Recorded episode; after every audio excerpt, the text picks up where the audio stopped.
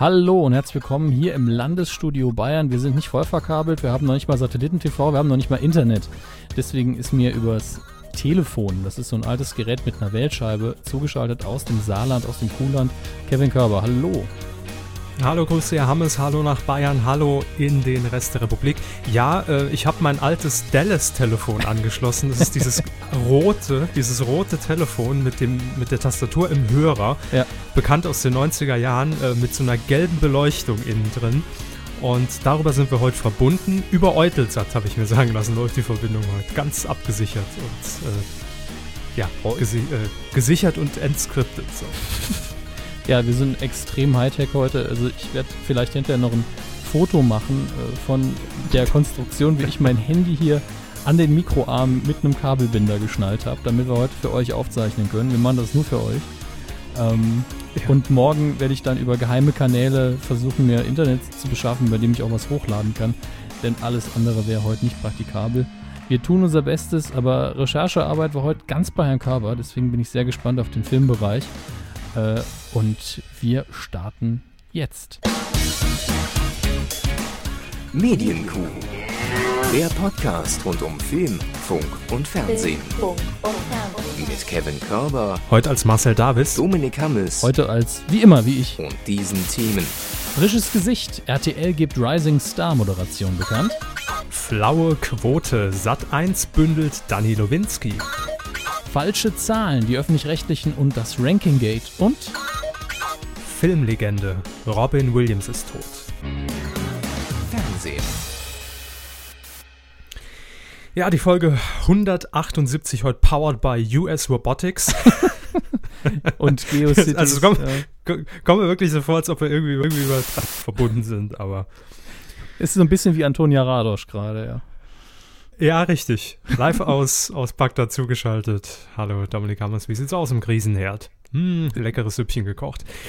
Nee, komm, fangen wir an. Bringt ja alles nichts. Ähm, letzte Woche haben wir ja ausgesetzt, mal ein bisschen Urlaub gegönnt, muss ja auch mal sein, so mitten in der Sommerpause. Ja. Wir hatten fünf Jahre, äh, fünf Jahre, das auch, aber wir hatten fünf Folgen im Juli, wenn ich das richtig gesehen habe.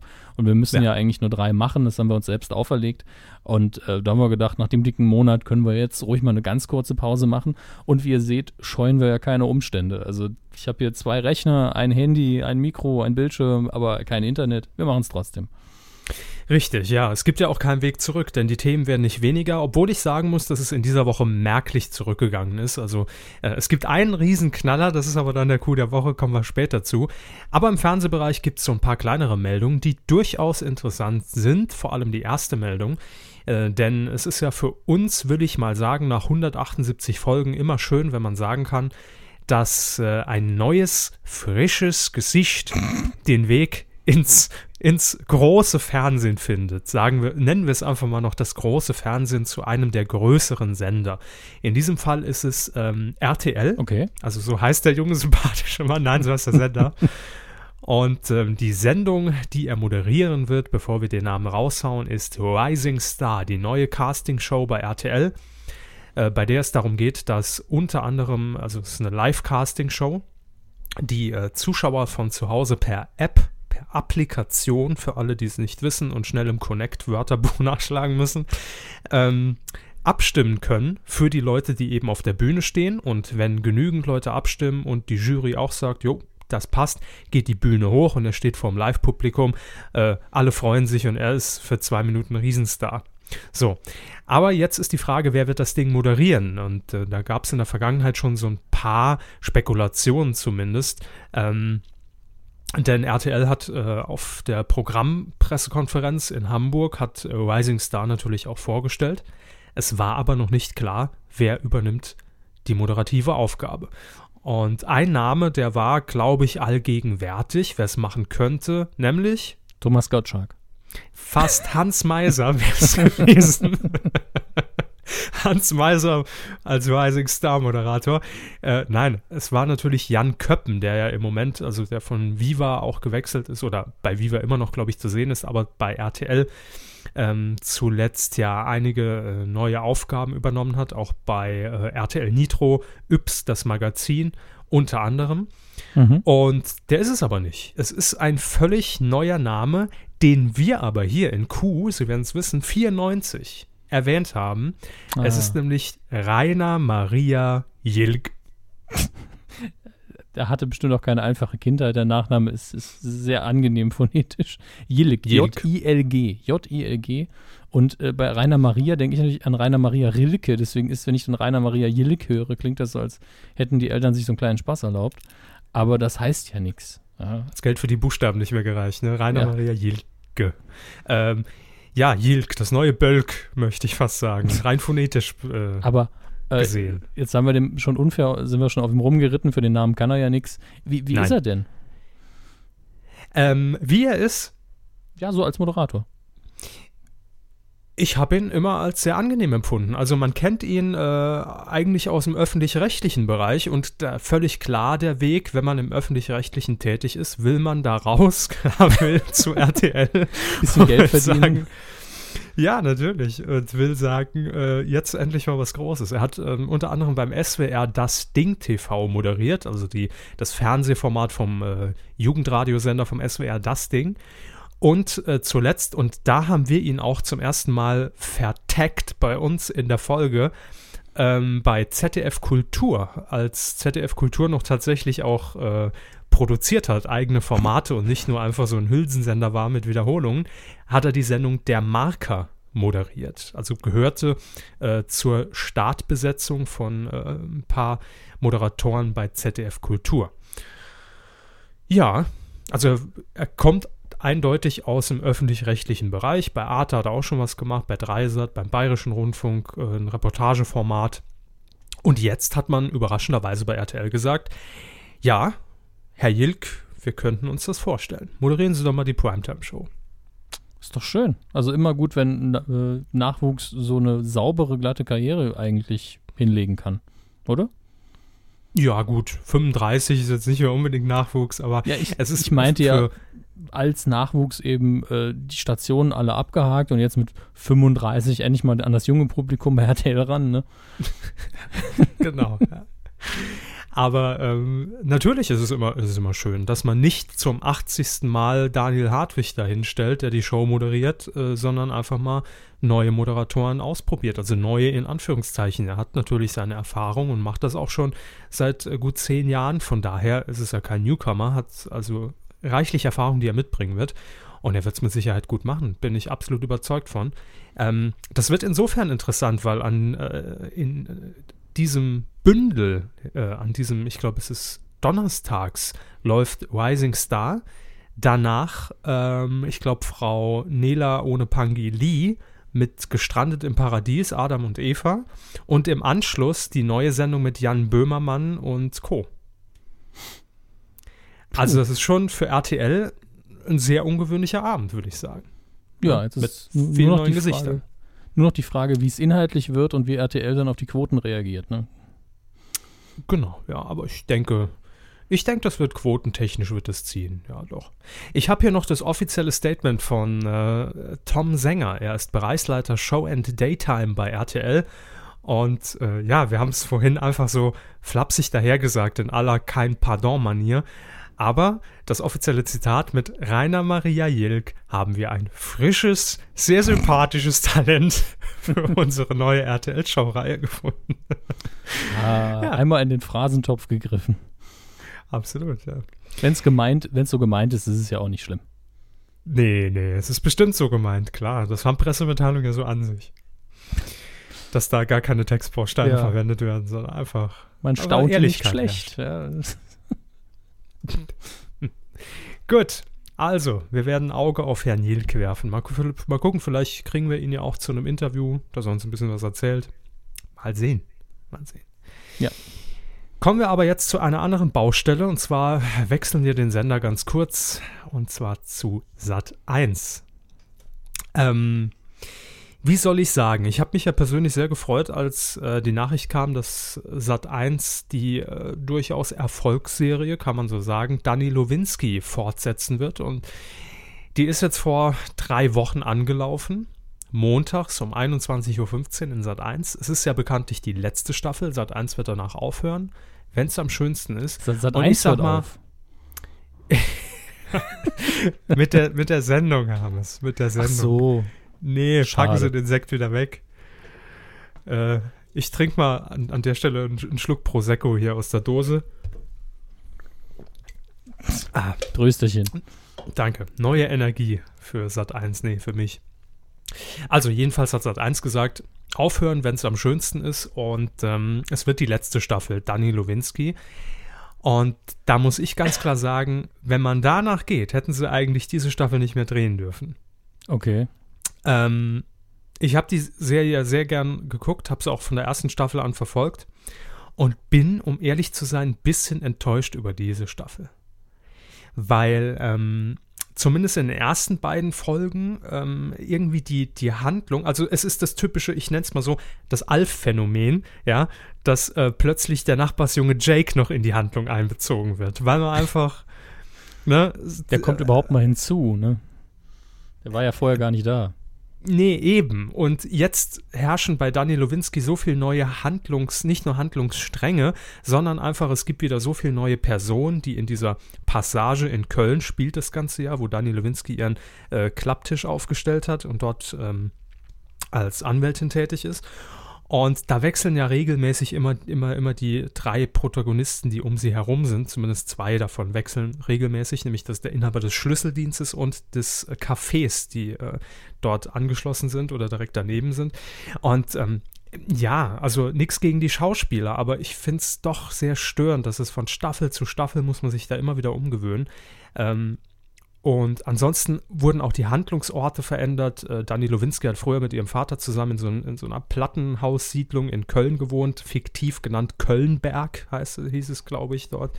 Denken die sich einfach irgendwelche Orte in Köln aus? So albern. Ja, völlig abstrus, ne? Klar, der Kölnberg. Wo soll der liegen? Neben Bölk oder was? Ja, Das ist ja auch nicht witzig. Nee, gar nicht. Also verstehe es auch nicht.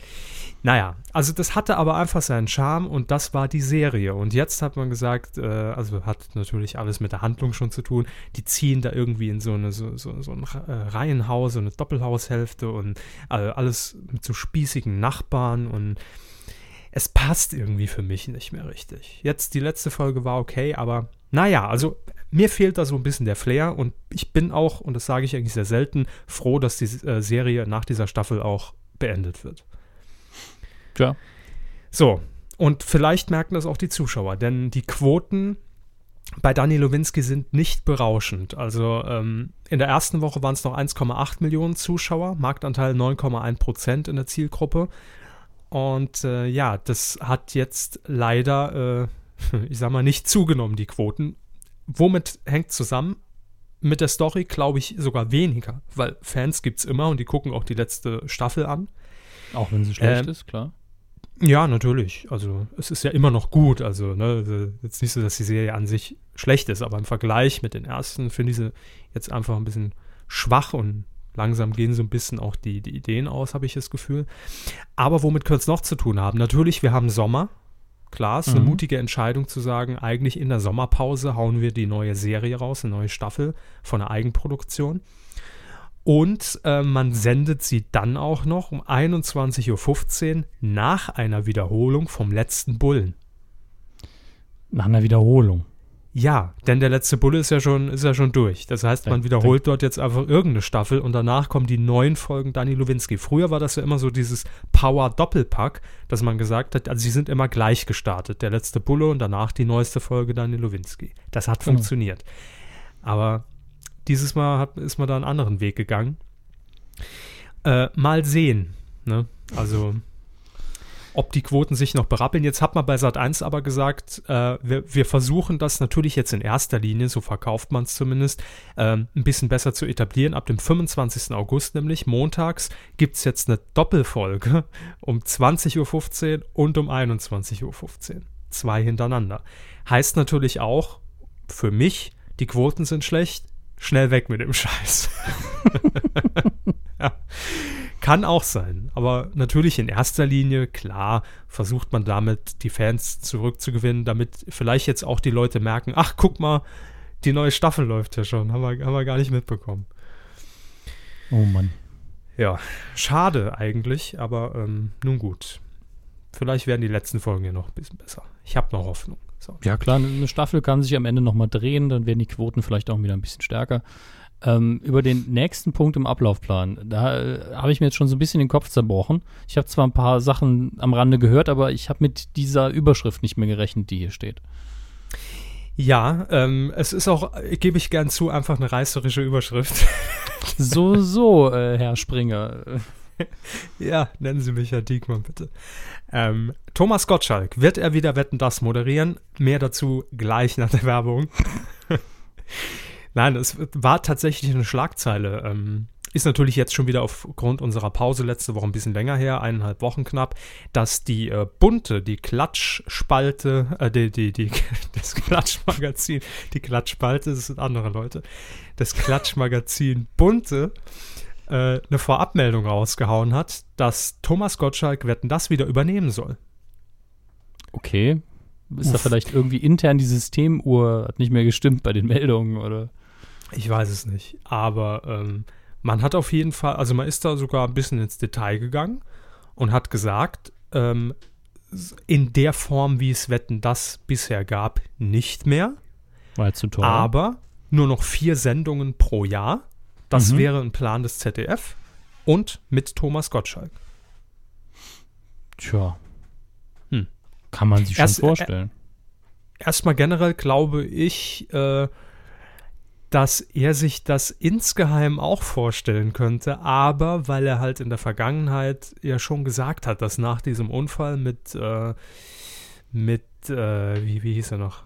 Koch ist der Nachname Samuel Koch? Nee, ich weiß es nicht mehr. Doch, ich glaube äh, schon. Ja, ja. Dass er da einfach die Sendung nicht mehr in der Form abliefern kann, nicht mehr präsentieren kann. Und in der Form. Ja, ja, gut. Aber ich glaube einfach, dass ähm, das ist eben schon ein schwerwiegender Vorfall gewesen. Das ist jetzt nicht so wie, äh, ach, wir haben jetzt das fahrende Sofa, ach, solange das fahrende Sofa da ist, moderiere ich die, den Kack nicht mehr. Ne? Äh, sondern das ist ja schon so eine Grundsatzentscheidung. Also, außer Thomas Gottschalk wird halt sagen, ah, hier, komm, mein Geschwätz von gestern, egal, wurscht, zack. Kann auch davon, sein. Davon gehe ich aus. Wenn es stimmt, ja. wenn die Meldung an sich stimmt und Gottschalk davon weiß. Ich meine, ich weiß nicht, auf welcher Recherche das jetzt fußt. Kann ja auch sein, dass einfach nur ein Memo intern im ZDF war, möglicher Plan, wie man das Ganze machen könnte. Ja, kann sein, klar. Ist das irgendeine eine, eine bunte Redakteurin über, über die die Flure im Lerchenberg gelaufen ist, ne, an so einer Flipchart gesehen hat, wenn das 215, wie geht's weiter? Und da stand dann halt einmal Thomas Gottschalk dran. Kann sein. Aber die Kollegen von DWDL wollten das auch wissen. Die haben sich dieselben Fragen gestellt und haben einfach mal bei Thomas Gottschalk kurz durchgeskypt. Ne? Der ist ja überall connected. Der Tommy bei WhatsApp kriegt man ihn direkt. Klar, als Medienmagazin hat man, hat man die Connections. Und Thomas Gottschalk hat äh, im Wortlaut Folgendes gesagt, und da kann man jetzt so ein bisschen auch wieder drüber philosophieren. Er sagt, ich bin 2015 bei RTL im Wort und vom ZDF hat sich kein Mensch bei mir gemeldet. Da weiß die Bunte mehr als ich. Okay. So. Heißt natürlich übersetzt, 2015 ist er bei RTL. Aber ja. man hat ja auch beim ZDF gesagt, Wetten, das wird erstmal pausiert. Das heißt, es wird jetzt nicht nahtlos weitergehen, dass man sagt, ne, nach diesem Jahr äh, gönnt man sich dann eine Weihnachtspause und es geht im Februar wieder los. Könnte ja sein, dass man 2016 tatsächlich mit ein bisschen verändertem Konzept, mit vier Folgen pro Jahr und dann mit Thomas Gottschalk. Weiß man nicht. Ja, also ich halte das zumindest für einen realistischen Plan. Ob er dann wirklich so kommt, ist ja eine ganz andere Frage. Ja, klar, natürlich. Aber vielleicht gab es die Überlegung, irgendwoher muss es ja wahrscheinlich kommen, wenn die Bunte nicht gerade gewürfelt hat. Was, was machen wir heute als Aufmacher? Äh, ach, mal wieder wetten das. Denkt euch mal was aus. Ne? Aber auch das ZDF hat bisher, zumindest im Moment gesagt, die bunte Meldung von heute Mittag können wir nicht bestätigen, gibt keine Pläne zur Fortführung von Wetten das. Punkt. Hm. So, danke. Tschüss. Aber es ist äh, eine interessante Meldung. Wir wollen es ja nur mal als Information hier fallen lassen, falls doch was dran ist. Wir erinnern uns alle an die Spiegelmeldung von damals, dass äh, das ZDF schon beschlossen hatte, dass Wetten das nicht fortgeführt wird. Und so hat sich es auch bestätigt. Also, Stimmt. Mal sehen, mal sehen, mal sehen. Vielleicht wissen die Beteiligten einfach noch nichts davon, aber die Bunte. Vielleicht entscheidet die Bunte auch. Äh, ne? Keine Ahnung. Vielleicht, vielleicht haben wir das auch falsch rum spekuliert und eigentlich gehen die äh, Arbeiter von der, von der Bunten ins ZDF und schreiben die Flipcharts und hoffen, dass irgendjemand das dann einfach macht. ja? Das wäre doch Genau. eigentlich viel cleverer. Genau, die, die bunte Redaktion bastelt einfach Flipcharts mit den Dingen, die sie einfach sehen möchten und, und lassen die dann verteilen über Maulwürfe im, äh, im, im ZDF. Auch bei anderen Sender einfach, ja. Richtig. Erinnert sich doch kein Schwein mehr daran, was wirklich im Meeting gesagt worden ist. Kriegt man hinter die Zusammenfassung, Screenshot vom Flipchart. Oh ja, wetten das, ne? Super. Da müssen Das wir beim, beim, äh, beim Reportagemagazin Panorama oder so einfach mal die Flipchart-Hersteller Deutschlands anschreiben, ob die zuletzt an äh, den Burda Verlag geliefert haben. Ne? Oder Das ob die angefragt haben, was für Flipcharts hat man so beim ZDF? Genau, ja, ja, das ist interessant. Ja, wir, wir bleiben da auf jeden Fall dran. Es wird sehr investigativ werden. Ich denke mal, hm, drei Monate Recherche werden reinfließen, aber danach haben wir fundierte Ergebnisse zu diesem äh, Thema. Flip- Welches war das nochmal? Ach ja, Thomas Gottschalk. Gut. Flipchart. Nee, ist damit- ja. Flip, Flipgate, ja. Flipgatchen. Ist damit auch abgehakt. Kommen wir, Ja. kommen wir zur nächsten Rubrik. Mehr gibt's nicht im Fernsehen. Erstaunlich, ne? ja, schon. Aber das hier ist ja auch ein bisschen Fernsehen. Coup der Woche. Nicht geworden ist es. Stefan Ross. so. Der ist, der ist es ja nie. Stefan Rottenrost ist es ja nie. Ja. Ich, ich würde es ihm aber mal, auch mal gönnen, wenn Stefan Ross mal Coup der Woche wäre. Er kommt jetzt mit seinem gro großen Buch raus, ich habe selbst geblasen. Ja, ist okay. Ja, das ist. Dass ich den nochmal hören darf, hatte tatsächlich neulich auf einer. Auf einer äh, Feier tatsächlich wieder das Gespräch über Stefan Ross und seine Bläserei. In der Tat, ja. Ja. Muss eine langweilige Feier gewesen sein. Nee, war eigentlich gut. Ich fand es überraschend, dass Menschen in diesem jungen Alter noch wussten, wer Stefan Ross ist. Mhm. Verheiratet mit Stefan Ross äh, mit Stefanie Heinzel, oder? äh, Stefanie Heinzmann, ja, die bei, Ja. Stefan Raab bei Stefan Raab den Contest gewonnen hat und dann, wie wir Ah. alle wissen, für uns in Oslo den Sieg errungen hat Ja. mit ein bisschen Frieden. Ja. Und hat sich dafür die goldene Stimmgabel rektal eingeführt. So, machen wir jetzt weiter. Richtig. Stefan Ross ist das Thema und eine Sendung, die wir hier, glaube ich, noch nie erwähnt haben, aus gutem Grund, nämlich immer wieder sonntags. ne? GEMA und so. Mhm. Ähm, damals moderiert ganz am Anfang in der ARD von Max Schautzer. Der ist aber inzwischen einfach zu alt geworden, auch für die ARD. Und er hat mal gesagt, Mensch, holen wir ein junges, frisches Talent, äh, Stefan Ross. Der könnte doch mal moderieren. Hat das zwar bisher noch nie gemacht, aber ach komm, wurscht. Damals vom Karl Moik äh, äh, mit Muttermilch großgezogen worden im Stadel. Ja, der auch ein Und- super Moderator war. Stefan, äh, äh, äh, Karl Moik, Moik, ja, natürlich. Ja, ja, ganz geborener Moderator. Von der Pike auf gelernt. ne? so, auf jeden Fall Stefan Ross in dieser Sendung immer wieder sonntags. Das ist im Prinzip ein abgespeckter ZDF-Fernsehgarten, nur mit noch älterem Publikum. ähm, Stefan Ross sollte in dieser Sendung eine Mutprobe äh, absolvieren. Das, es gibt wahrscheinlich so wie die Lanz-Challenge, die kam ja auch so gut an damals bei Wetten, das im ZDF. Hat man gesagt, Mensch, der Ross, der, der muss auch mal was machen, gell? Der muss, der muss ein bisschen was arbeiten für sein Geld. Und äh, dementsprechend hat er in dieser Woche fünf scharfe Currywurstsoßen testen müssen. Und offenbar verträgt er das aber nicht. Man hat ihm mehrfach versichert, es steht alles bereit, da waren Sanitäter vor Ort. Äh, Ich habe mir den Ausschnitt angeguckt. Ich habe eine ganze Stunde immer wieder sonntags geguckt, weil ich nicht kapiert habe, wie ich in der ZDF-Mediathek vorspulen kann. ARD. War schlimm. Äh, ARD, Entschuldigung, ARD. Und ähm, ja, es standen Sanitäter bereit, es stand Milch bereit, es stand Brot bereit, also alles, was man natürlich dann so konsumieren sollte, wenn einem einfach der Rachen wegbrennt. Mhm. Ja, und Stefan Ross hatte eben, äh, ich glaube, ja, fünf verschiedene ähm, äh, Schärfegrade von Currywurstsoßen, hat mutig angefangen mit der 1, da hat man schon gesehen, na, es geht ihm nicht ganz so gut. Dann war er bei der 2, bei der 3, da wurde das Gesicht, also war immer noch ein bisschen Show dabei, da hat er so ein bisschen gemacht, hat aber uh, sich richtig anstrengen muss. Und, aber für die Sendung, für immer wieder sonntags macht er das, bringt er das Opfer. Ja, und dann kam er dann allerdings ähm, zum, äh, nee, es waren es fünf, ich glaube, es waren mehr, ist ja auch egal. Auf jeden Fall zum schärfsten, er hat sich da wacker durchgegessen und hat das auch soweit geschafft und im Anschluss dann aber schon, hat man gemerkt, da musste ein Musikakt anmoderieren und zwar Volksmusiker Marc Pircher. Wer kennt ihn nicht? Hat danach gesungen. und äh, ja, nach diesem Auftritt schwenkte die Kamera dann auf so eine Gruppe von Kindern, also wo normalerweise wahrscheinlich Stefan Ross mit denen irgendwie einen kleinen Talk führen sollte. Keine Ahnung, was sie da gemacht haben. Aber es war kein Stefan Ross da. Die Kamera hat einfach so 15 Sekunden im Leeren gestanden, man sah Aufnahmeleiter wild durchs Bild rennen. Und die haben dann wiederum den Volksmusiker Marc Pircher einfach mal rangezogen und haben gesagt, hier, führ mal Interviews mit den Kleinen. ist ja eine Live-Sendung. Und da hat er halt, ja, mehr schlecht als recht gefragt, ja, wer bist du, wie alt bist du, wer kommst du?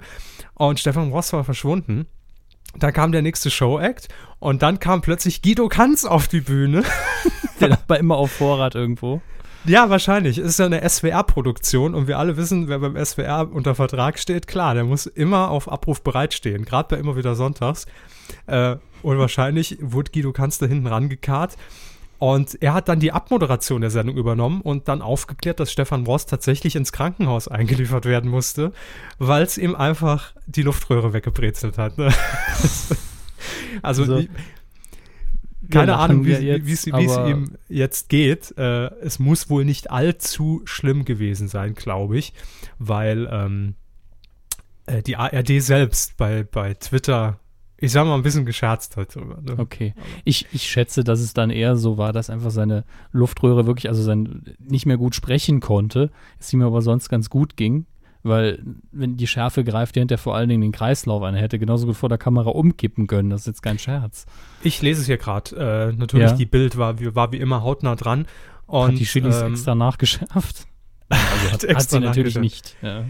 Ähm, Kreislaufkollaps war es.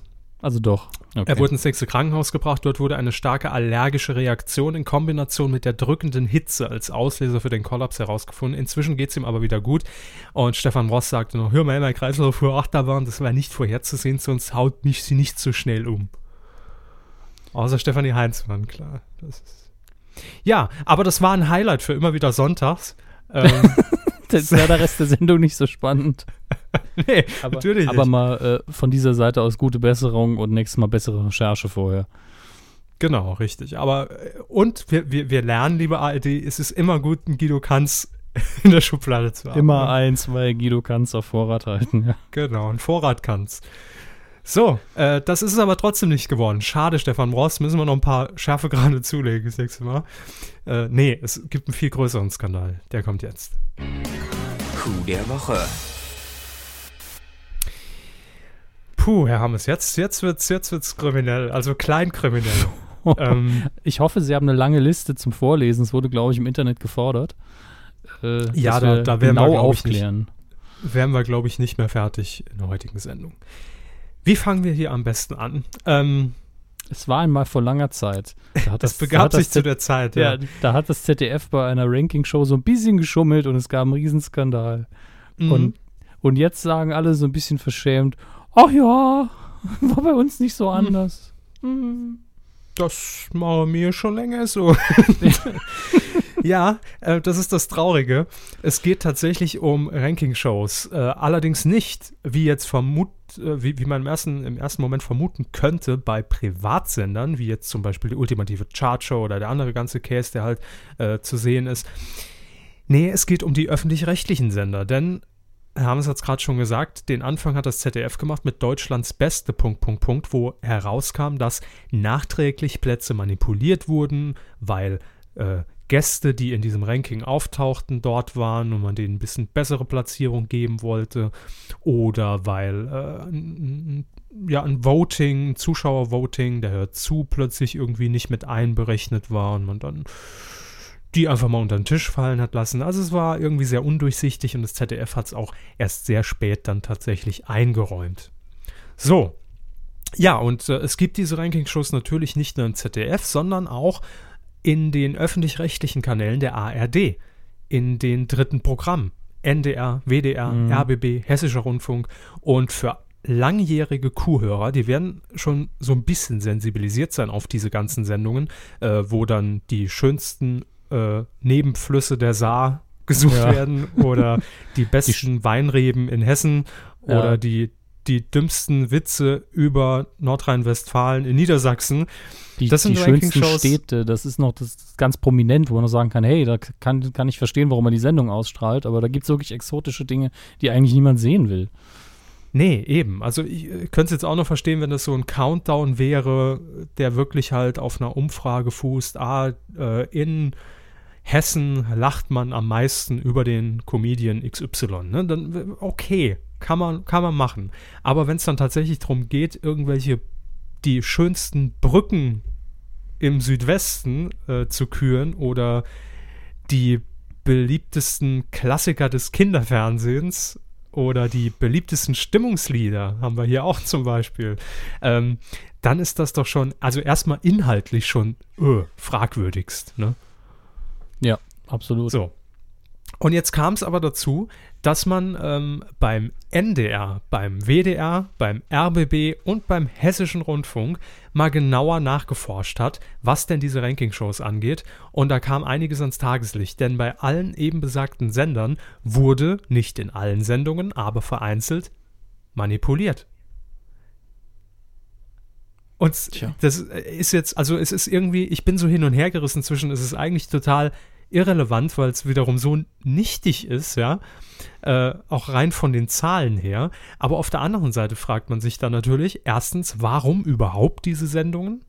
Ja. Und das sind nicht wenige. Also wenn ich jetzt hier mal die Recherchen von äh, DWDL heranziehen äh, darf, das sind dann teilweise beim NDR allein um die 200 Ranking-Shows, die im Jahr gezeigt werden. Teilweise in verschiedenen Längen, wo man dann mal je nachdem, wie viel Programm man füllen muss, 90 Minuten ausstrahlt, mal nur eine 45-Minuten-Version.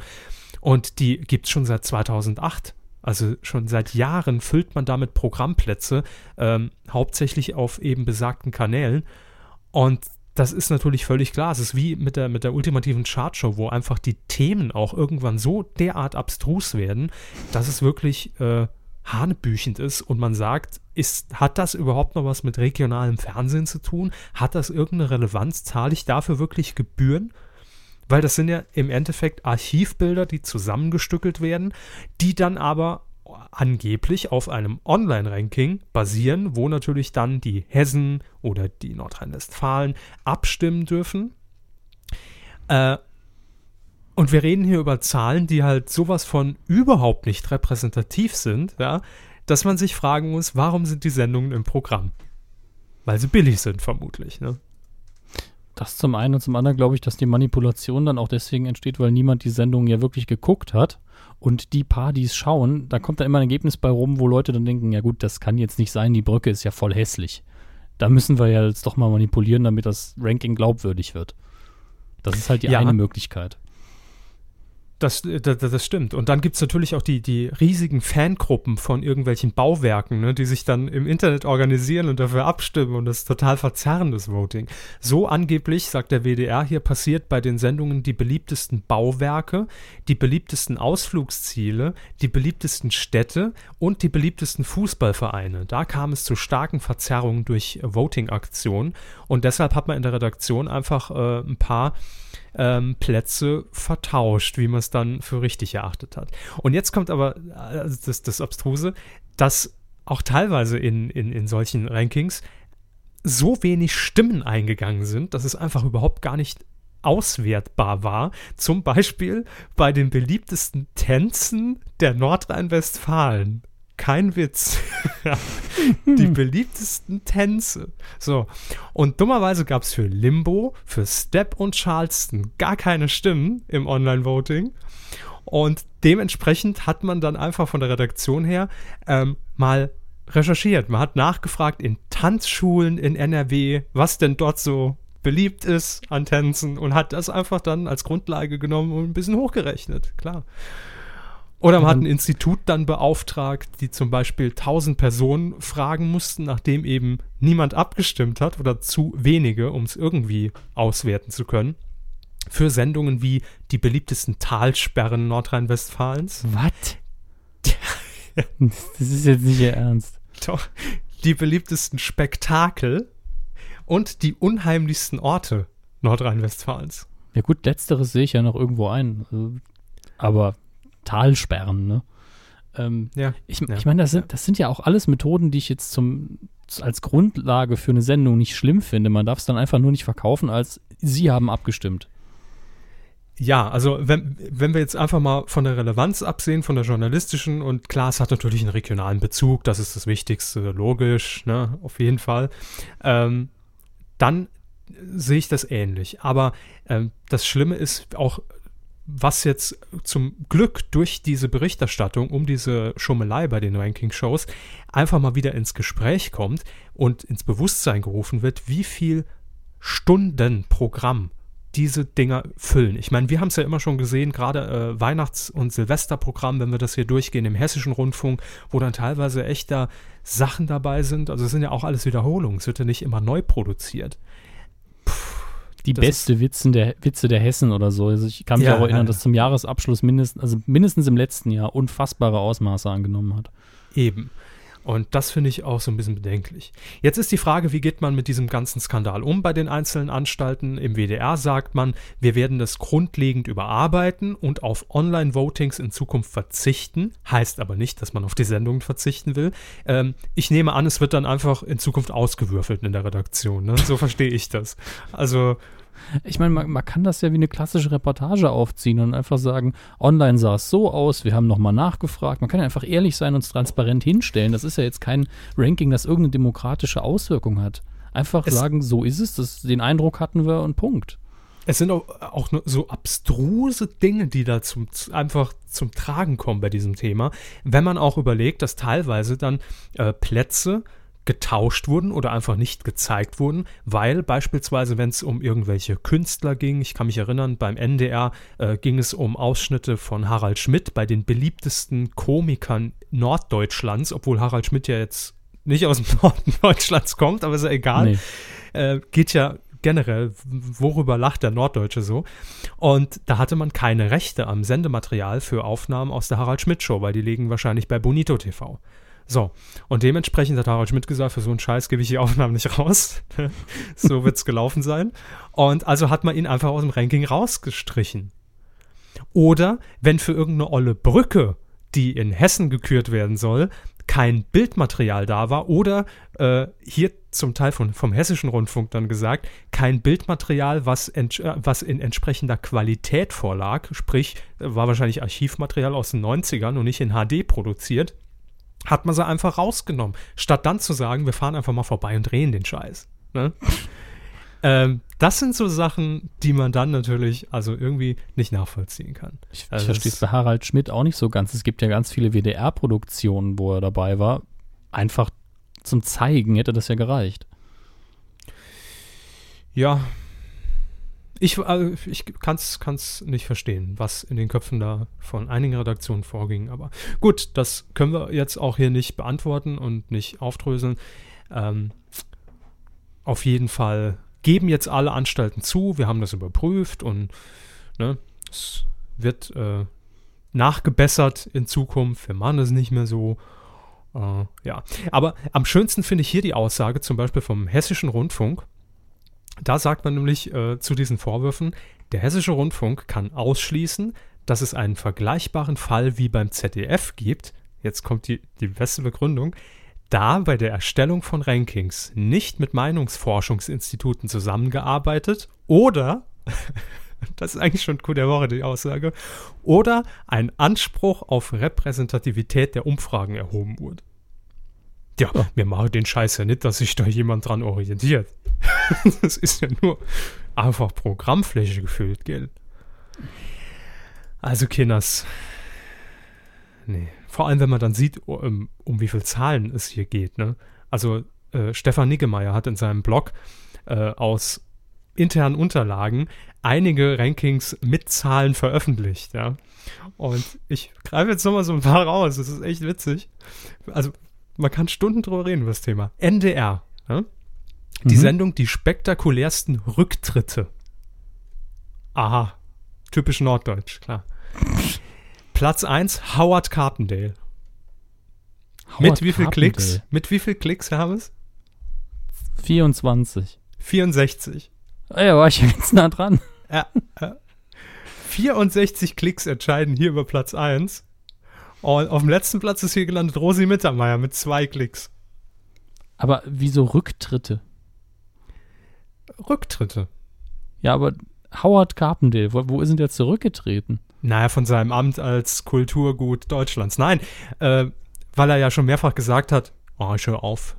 Das war meine letzte Tour. Ja.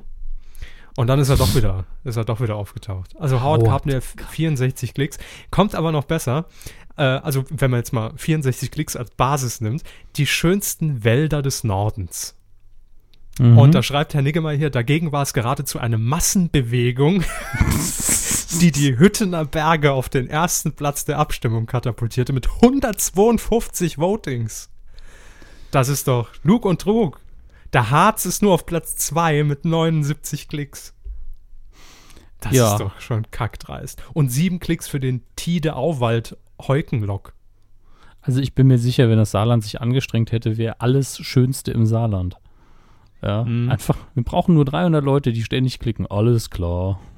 Wir hätten es eigentlich, wenn wir, wenn wir, wenn wir es ins Online-Voting geschafft hätten, für die beliebtesten Komiker des Nordens, ne, da hätten uns äh, 1072 Klicks gereicht, um auf Platz 1 zu landen. Direkt Da vor Paul Panzer mit 599 Klicks. Haben wir ja ein Ziel demnächst, ne? Dann können wir direkt mal sagen, wir wissen, es haben so viele Leute geklickt, warum sind wir nicht auf der 1? Zehn Leute kannten immerhin noch Fips Asmussen. Das, beru das beruhigt mich ein bisschen. Ach, es ist so witzig. Also guckt euch unbedingt diese, diese Liste an von ähm, Stefan Niggemeier. Stefan Niggemeier, der hat das hier zusammengefasst. Ups. Und es, äh, äh, es ist äh, ein Highlight jagt das nächste. Die beliebtesten Motorräder Norddeutschlands. Auf Platz 1 die MZ ETZ 250. Auf Platz 2 die Harley von meinem Nachbarn Heinz. Ja, aber mit 32.000 Klicks, da hat die Community ordentlich, ordentlich Dampf gemacht im Kessel. Also, da da sind die NDR-Server fast zusammengebrochen. Das, das denke ich eben auch, dass immer, wenn irgendwie eine Special Interest Group irgendwo in ihrem Forum, da wird das und das gewotet, kennen Ja, wir ja auch von, vom äh, Coup des Jahres-Ranking. Da werden wir ja auch regelmäßig, letztes Jahr war ja Lena Meyer-Landrut mitnominiert. Da Mhm. war auch mehrere Klicks aus Lena-Foren, wo dann so, wir müssen die nach vorne pushen. Und immer so, es ist eigentlich nicht so positiv für sie, aber okay. Ja. Und jetzt kommt das eigentlich Schlimme. Also, ich meine, auch wir haben natürlich jetzt im Nachhinein nochmal die, die Listen nochmal durchgearbeitet für das Coup des Jahres Voting 2013.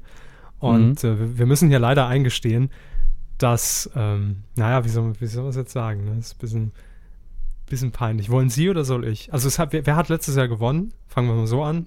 Joko und Klaas, das war aber 2014, oder? Nee, war 2013. Nee, das ja. ist Sorry, ich bin schon ein Jahr 2013. voraus. Ja, und naja, gut, wir, wir, wir haben es aber wirklich nur aus redaktionellen Gründen gemacht. Eigentlich ging Platz 1 an Peter Limburg für die Sat 1 Nachrichten. Wir haben ihn auf Platz 10 mit 68 Stimmen gelistet damals. Stimmt nicht, es waren 68.000 Stimmen. Aber äh, redaktionell haben wir Hm. einfach gesagt, den kennt niemand. Ne? Und deshalb Joko und Klaas. So, so war's. So, fertig. Wir geben es jetzt offen zu, aber macht ja nichts. Es ist ja, Schön ist ja wär- nicht relevant. Ja, wir machen es ja wenigstens halbwegs transparent, indem wir sagen, ja klar kann da jeder mehrfach voten und es geht hier Eben. nur darum, wer am meisten Leute mobilisieren kann. Das ist, natürlich ist der Preis Aussage frei im weitesten Sinne, weil es hier nicht um Bestes oder Schlechtestes geht, Ja. sondern Also darum, was hat die meisten Leute bewegt. ganz ehrlich, für mich das jetzt bisher ein sehr guter Kandidat für den Coup des Jahres. Also, Inhaltlich auf jeden Fall, ja. ja, ja, finde ich schon. Wer, nur wie viele müssen wir dann davon herstellen lassen? Ich meine, es geht ja dann all, alle dritten Sender fast. Ähm, ich würde einfach sagen, geht ähm, federführend an den NDR. Gut, federführend, sehr schön. Ja. Müssen wir oder, oder, oder, einfach, oder einfach an die ARD nach München. Da haben die ja ihren, ihren Hauptsitz, dass wir einfach stellvertretend dann, Oh ja, bringe ich dann schnell vorbei. ja, machen sie das. So, das war's. Gute Woche. Danke. Weidengeflüster. Zur letzten Folge 177 äh, konntet ihr natürlich wie immer kommentieren, euer Feedback zu den Themen abgeben, uns auf Fehler hinweisen, Heiratsanträge schicken, wie immer. Unter medienq.de könnt ihr das auch in dieser Folge tun. 178 lautet diese Folge. Aber jetzt gucken wir erstmal, ähm, jetzt gucken wir erstmal, was denn im letzten Jahr, wollte ich schon sagen, so lange ist ja in der letzten Woche so reinkam. Micha hat hier geschrieben, äh, auch euch ein fröhliches Nukula ins Saarland und leider auch nach Bayern. Wie ist es, Herr Hammes? Direkt die Frage an Sie als Auslandskorrespondent für die Medienkuh zu recherchieren. Begutäugen Sie denn auch gewissenhaft die regionale Fernseh-, Film- und Funklandschaft? Wir wissen ja alle, in Bayern laufen ganz andere Filme an als im, als im Rest der Republik. Was können Sie berichten? Was ist Ihre Erst, Ihr Erstkontakt? Also ich habe ja in den letzten, also weiß nicht in welcher, in vergangenen Episoden schon öfter mal über tatsächlich Produktion des Bayerischen Rundfunks erzählt. Äh, Mhm. zum einen war da Quer und ich habe schon wieder den Namen vergessen von dem Jugendmagazin, das hatten wir aber schon mehrfach erwähnt. Ähm, hieß früher On 3 und jetzt Puls. Genau, und die fand ich beide sehr gut. Das sind echt angenehme Produktionen. Ähm, ansonsten ist es so ein bisschen ausgeblieben bisher, der Kontakt, weil ich meine, in den eigenen vier Wänden findet halt jetzt nicht so viel Bayern statt. Äh, muss man auch mal so sehen. Ansonsten, ja, der Dialekt halt, aber die Medienlandschaft ist nun mal sehr national mittlerweile. Und die regionalen Geschichten laufen eben auch im Fernsehen. Es hat sich nicht so viel verändert. Ähm, ich wüsste jetzt wirklich nicht, was ich groß dazu sagen soll. Also, es gibt ja eigentlich keinen Unterschied. Auch wenn ich jetzt in Norddeutschland wohne und ich habe einen Kabel- oder Satellitenanschluss, kriege ich ja auch die gleichen, auch Radioprogramme und Fernsehprogramme wie hier unten in Bayern. Also, Aber Gewissenhaft- ist, ist natürlich schon ein bisschen was anderes, wenn man jetzt im Auto hockt und mal Radio durchschaltet. Aber ja, wenn ich, ich mache ich halt nie. Ne? ja, eben. Aber es unterscheidet sich wahrscheinlich auch ni- nicht, nicht so sehr. Ja, Antenne Bayern kenne ich ja zum Beispiel, äh, Ego FM kenne ich ja alles. Also das sind ja die einzigen zwei Sender hier. Und ja, dementsprechend ähm, hält sich das alles in Grenzen vom Kulturschock her oder ähnlichem. Ähm, der ist dann eher da, wenn, wenn, wenn man beim Bäcker irgendwas bestellt. Da unterscheiden sich die Begriffe ja dann immer sehr. Mhm. Aber das ist ja auch nicht anders, wenn jetzt ein, äh, jemand aus dem Reich ins Saarland kommt und dann ein Brötchen haben will. Guckt, je nachdem, Äh, was wolle sie? Kaff man ist. Äh, weg wolle sie, gell? Äh, äh, Doppelter Fleischkäse weg mit Senf. Ja. Senf, S-E-M-P-F. mit Senf. ja. Gut. Also Sie, Sie beobachten das ja noch eine Zeit lang für uns und äh, Wenn es Ja. was gibt, melden Sie sich ja sowieso. Dann schreibt äh, er hier noch weiter: Herr Körber im scheiß RTL-Shirt. Warum hat er es nicht beim Fernsehkritik-TV-Auftritt an? Ich glaube, ich habe das letzte Woche einfach so aus Flapsigkeit gesagt. Ja. Ich habe natürlich keins. Ich habe es verbrannt, nachdem äh, bekannt wurde, dass ich es gar nicht besitzen darf. Nee, besitzen darf ich es wahrscheinlich, aber ich habe es ja nicht produziert. besessen. Ja. Wir haben es auch nie besessen. Wir haben ja keine. Stimmt. Wir, wir, wir haben ja gar, gar keine Kleidung hier. Es ist nicht alles wahr, was wir hier erzählen. Was? Doch, größtenteils schon. Das mit dem, mit dem Manipulation vorhin das ist leider wahr. Beruht auf einer wahren, wahren Ge- Begebenheit. Beruht auf einer wahren Lüge, ja. So. Und die ist auf Platz 12. Ähm, er schreibt hier weiter, Nachtfalke Reloaded mit Jochen Bendel. Ist da noch der alte Schwede mit dabei? Nein, leider nicht. Es ist eine Moderatorin von Joyce äh, mit dabei. Und es geht ja los. Jetzt am Freitag zum ersten Mal 0 Uhr auf 6 Big Brother Promi das Experiment Late Night Live Spezial mit Jochen Bendel und äh, unser Ich den Sendungs- schon mal. Ja, ich finde den Sendungsnamen auch sehr angenehm kurz prägnant. Ja, natürlich. Den kann man bestimmt super abkürzen in E PBBDENLL. Er schreibt hier noch, das war Ihre Quizfrage ähm, für die Kommentare aus letzter Woche, Herr Hammes, ich erinnere mich. 7 mal 7 ist feiner Sand und Pi ist 3,1415. Punkt, Punkt, Punkt. Ja, Hat er die Hausaufgaben gemacht. Sehr schön. sehr schön. So, ich guck mal, was äh, hier, ne? Benedikt schreibt uns hier noch äh, per Telefax, was wir gerade reinbekommen haben. Hallo, liebe Kühe, wir sind ja ausschließlich analog und offline. Hallo, liebe Kühe, leider bin ich am nächsten Aufzeichnungsmittwoch außer Landes. Ja, wir ja auch, ne? Deswegen nehmt das hier als Meldung der Medienthemen der Woche. Besser das Medienthema des Monats, des Jahres. Und jetzt kommt's von Benedikt. Ups, die Pannenshow auf Super RTL wird nun nicht mehr moderiert von Danny Klose, der schwer zu erratende Gegenstände in die Kamera hält. Auf Moderation wird gänzlich verzichtet und stattdessen nur noch digital aufgemotzte Übergänge der einzelnen Pannenkategorien aufgefahren. Puh, das ist schon heftig. Also das sind Sparmaßnahmen, die will man nicht, ne?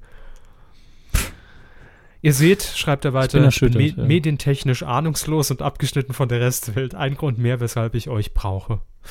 Grüße von der hessischen Nachbarweide Benedikt. Liebe Grüße zurück nach Hesse und viel Spaß im Hessischen Rundfunk mit tollen Ranking-Shows. Dann haben wir noch eine E-Mail bekommen, die wir beide, glaube ich, sehr gut fanden irgendwie. Ich habe es schon wieder fast vergessen, deswegen werde ich mich jetzt zweimal freuen. Ja, äh, von ähm, Real Chili oder nee, Real Chill, Real Chill hat er geschrieben. So, jetzt ist mein Rechner hängen geblieben. Das ist natürlich klasse. Hm. Hören Sie mich noch? Ja, Achso, wir sind ja über Telefon verbunden. Natürlich höre ich sie noch. Sie fragt, Das ob die Aufzeichnung noch läuft. ja, die läuft noch, ja, ich glaube, die läuft noch. Vielleicht haben wir jetzt einen gut. kleinen Hänger drin, ist egal. Also, ähm, er oder sie schreibt, danke für euren schönen Podcast. Ich höre euch schon circa zwei Jahre. Ich finde es lustig, dass ihr den Scheiß für mich gucken tut. Schön. Kommt aus dem Saarland wahrscheinlich. Dadurch kann ich aber, was? Ah ja, dadurch kann ich, aber das besprecht ihr ja auch, schöne Sachen angucken. Bisher habe ich nur meine Freunde dazu animiert, über Kumazon zu kaufen. Ich finde es schön, dass eure Lust und Freude an dem Podcast durch, den, durch die räumliche Trennung nicht gelitten hat. Na gut, qualitativ für uns schon. Äh, ich habe auf jeden Fall keine Abflachung gemerkt. Von mir aus kann die Facebook- und Twitter-Vorleserei weg. Ist halt fast immer dasselbe. Hatten wir schon oder ach, das weiß ich jetzt nicht, keine Ahnung. Aber das ist Meckern auf höchstem Niveau. Loben und nochmal bedanken muss ich mich für eure sehr schönen Stimmen. Euer Lachen ist ansteckend und kommt ehrlich rüber. Die Qualität der Aufnahmen sind oberste Kategorie und der Quatsch, den ihr labert, super. für mich der beste Satz eigentlich. Ja, Kommt- stimmt. Kommt definitiv auf unsere Sammlung von Rezensionen, äh, falls wir das Ganze irgendwie mal veröffentlichen als, als, In einer als, Form, in der man es auch als Normalsterblich herunterladen kann. Was soll denn das? als MC, als Musikkassette. Ja, genau. Von Der Quatsch, den ihr immer labert, Supermarkt. Ja. Äh, weiterhin schreibt er oder sie, ich höre circa sechs bis sieben Stunden Podcasts an Wochentagen. Uff. Und euer Podcast ist jede Woche das Highlight. Wenn ich morgens auf meinem Handy sehe, dass ganz oben die neue Medienkuh auf mich wartet, ist der Tag gerettet. Vielen Dank und haltet die Ohren steif. Vielen Dank zurück. Vielen, vielen Dank, ja. Sehr nett. Eine schöne Mail. So. Ähm, dann haben wir noch Thomas, der hat uns auch noch eine E-Mail geschrieben. Heute ein bisschen, Plauderei aus dem E-Mail-Postfach. Muss ja auch mal sein. Er schreibt: Hallo Q-Team. Ich bin Podcast-Abonnent der ersten Stunde. Ihr macht das echt top. Auf die ewige Frage, warum Wetten das mal erfolgreich funktionierte, beantwortet diese Sendung. Ich empfehle euch die Sommerwetten das Sendung von 2009. Einfach mal als Tipp für alle anderen hier im Sommerloch mit Thomas Gottschalk. Er war in absoluter Höchstform. Die Gäste, die Wetten, die Location waren super. Da stimmte einfach alles. Sagt Hm. Thomas aus der Schweiz. Ja, kann man ja auch mal vorlesen. So, und dann bedanken wir uns noch für Spenden, die wir äh, natürlich auch in den letzten beiden Wochen erhalten haben. Und zwar einmal bei Dirk G. Punkt, vielen Dank. Dann bei Tobias S. Punkt, der uns das Ganze aus dem Kosovo überwiesen hat. Ach du schon. Unser- Ja, auch da gibt es PayPal. Ähm, so, und dann haben wir noch, haben wir noch eine Spende? Ne, das waren sie schon. Danke auf jeden Ja. Fall, euch beiden. Dann auch nochmal Danke an unsere Patronen, die den nächsten Milestone geknackt haben. Wir sind gerade äh, halbwegs fleißig dabei, Interviewpartner zu finden. Ja, Peter Klöppel ist, ist angefragt. Anfragen kann man ja immer mal. Äh, wir haben bisher aber auch recht positive Antworten bekommen und äh, so spätestens, wenn ich Internet habe, können wir das richtig angehen, glaube ich. Und äh, dann werdet ihr wieder häufiger Interviews in der Kuh hören, inwiefern das dann abläuft. Das kennt ihr ja schon. Meistens gibt es dann einen Kurzausschnitt in der Folge und später dann als Spezial das Ganze in voller Länge. Herr Körper, sind Sie noch da? äh, ja, ich dachte, es kommt ein Jingle. Entschuldigung, ich habe gerade äh, Ach so. an, an meiner Dose gen ge genuppt. Ja, nur so zur Info. Äh, ich weiß nicht, vielleicht schneide ich das auch raus, aber Herr Körper hört die Jingles natürlich im Moment nicht. Ich höre doch die Jingles Äh, im Moment nicht. Genau, er hört auch die Jingles im Moment nicht. Und äh, deswegen spiele ich den entsprechenden Trenner jetzt ab. Film. Ja, wir starten in den Filmbereich mit einer sehr traurigen Nachricht, die uns äh, Gestern Nacht. Montag, Montagnacht, Montag auf Dienstag war es, Genau. ähm, erreichte. Und äh, ich habe es zuerst, wie das leider ja, oder was heißt leider, aber äh, wie das so oft ist in den, in den letzten Jahren, zuerst über Twitter gelesen. Und ja, habe mich da einfach informieren wollen. Habe natürlich zu, zu NTV gesetzt, zu N24, es war irgendwann bei uns so nachts um 0 Uhr, 1 Uhr. Da lief nur Hitler privat. äh, und dementsprechend habe ich dann auf CNN gesappt und das Ganze wurde dort leider verifiziert. Robin Williams, Schauspieler Robin Williams, ist äh, im Alter von 63 Jahren gestorben. Und äh, zumindest mal sind das meine letzten Informationen. Ich habe mir heute noch kein Bild über die Lage gemacht oder noch keine News diesbezüglich gelesen. Ähm, es soll wohl Selbstmord gewesen sein. Ja, das äh, ist auch die letzte Info, die mir vorliegt. Das ist aber auch jetzt ein Thema, über das ich dann gar nicht groß weiter äh, philosophieren will. Das ist ja letztlich sehr privat für mich.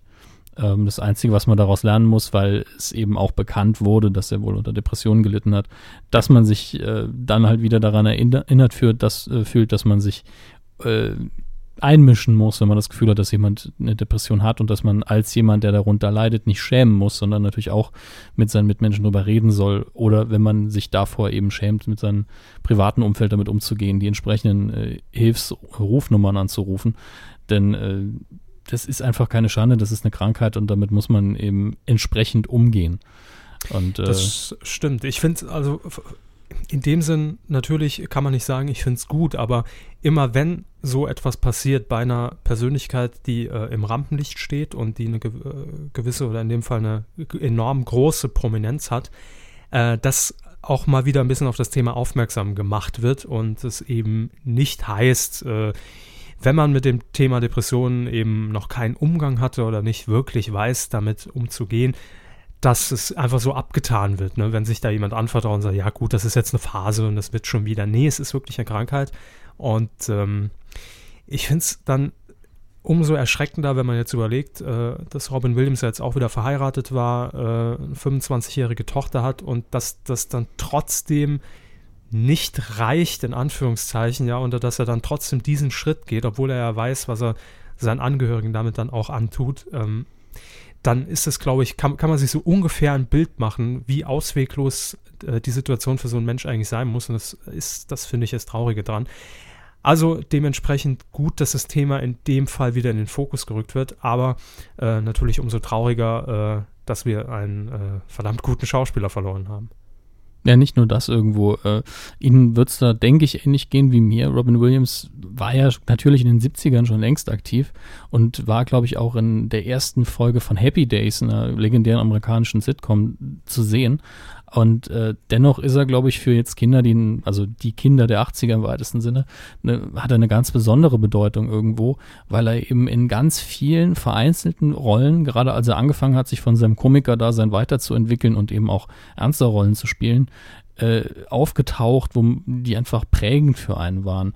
Äh, da ist natürlich der obligatorische Film, den, zu dem es dann gestern auch einen entsprechenden, sehr, sehr schönen, wie ich fand, Hashtag gab, der Club der Toten Dichter, den man sowohl als ähm, privaten Mensch als Kind oder als Jugendlicher gut findet und den man dann aber auch in der Schule gucken kann und dem man, von dem man so viel mitnimmt, wenn man sich mhm. denkt, den Lehrer hätte ich auch gern gehabt und dann noch gleichzeitig ähm, eine Thematik drin ist, die, die unfassbar interessant ist, weil es ja auch da so ein bisschen darum geht, äh, auch wenn die Gesellschaft es nicht unbedingt will, dass man äh, sich an seiner Lebensfreude orientiert und äh, ein bisschen Leidenschaft in sein Leben reinlegen kann. Eine, eins der vielen Themen in dem Film, wie ich finde.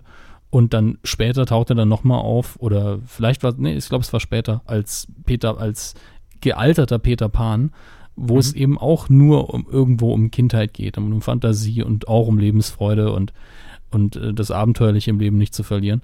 Und wenn man das dann so, so, so mitgeprägt ist aus der Kindheit und dann eben diese Meldung vor zwei Tagen mitkriegt, dann, dann ist man eben ziemlich unten. So ging es mir jedenfalls. Also äh, das waren keine schönen Stunden, muss ich sagen. Und äh, ich hatte das Gefühl, dass es da vielen ähnlich gegangen ist.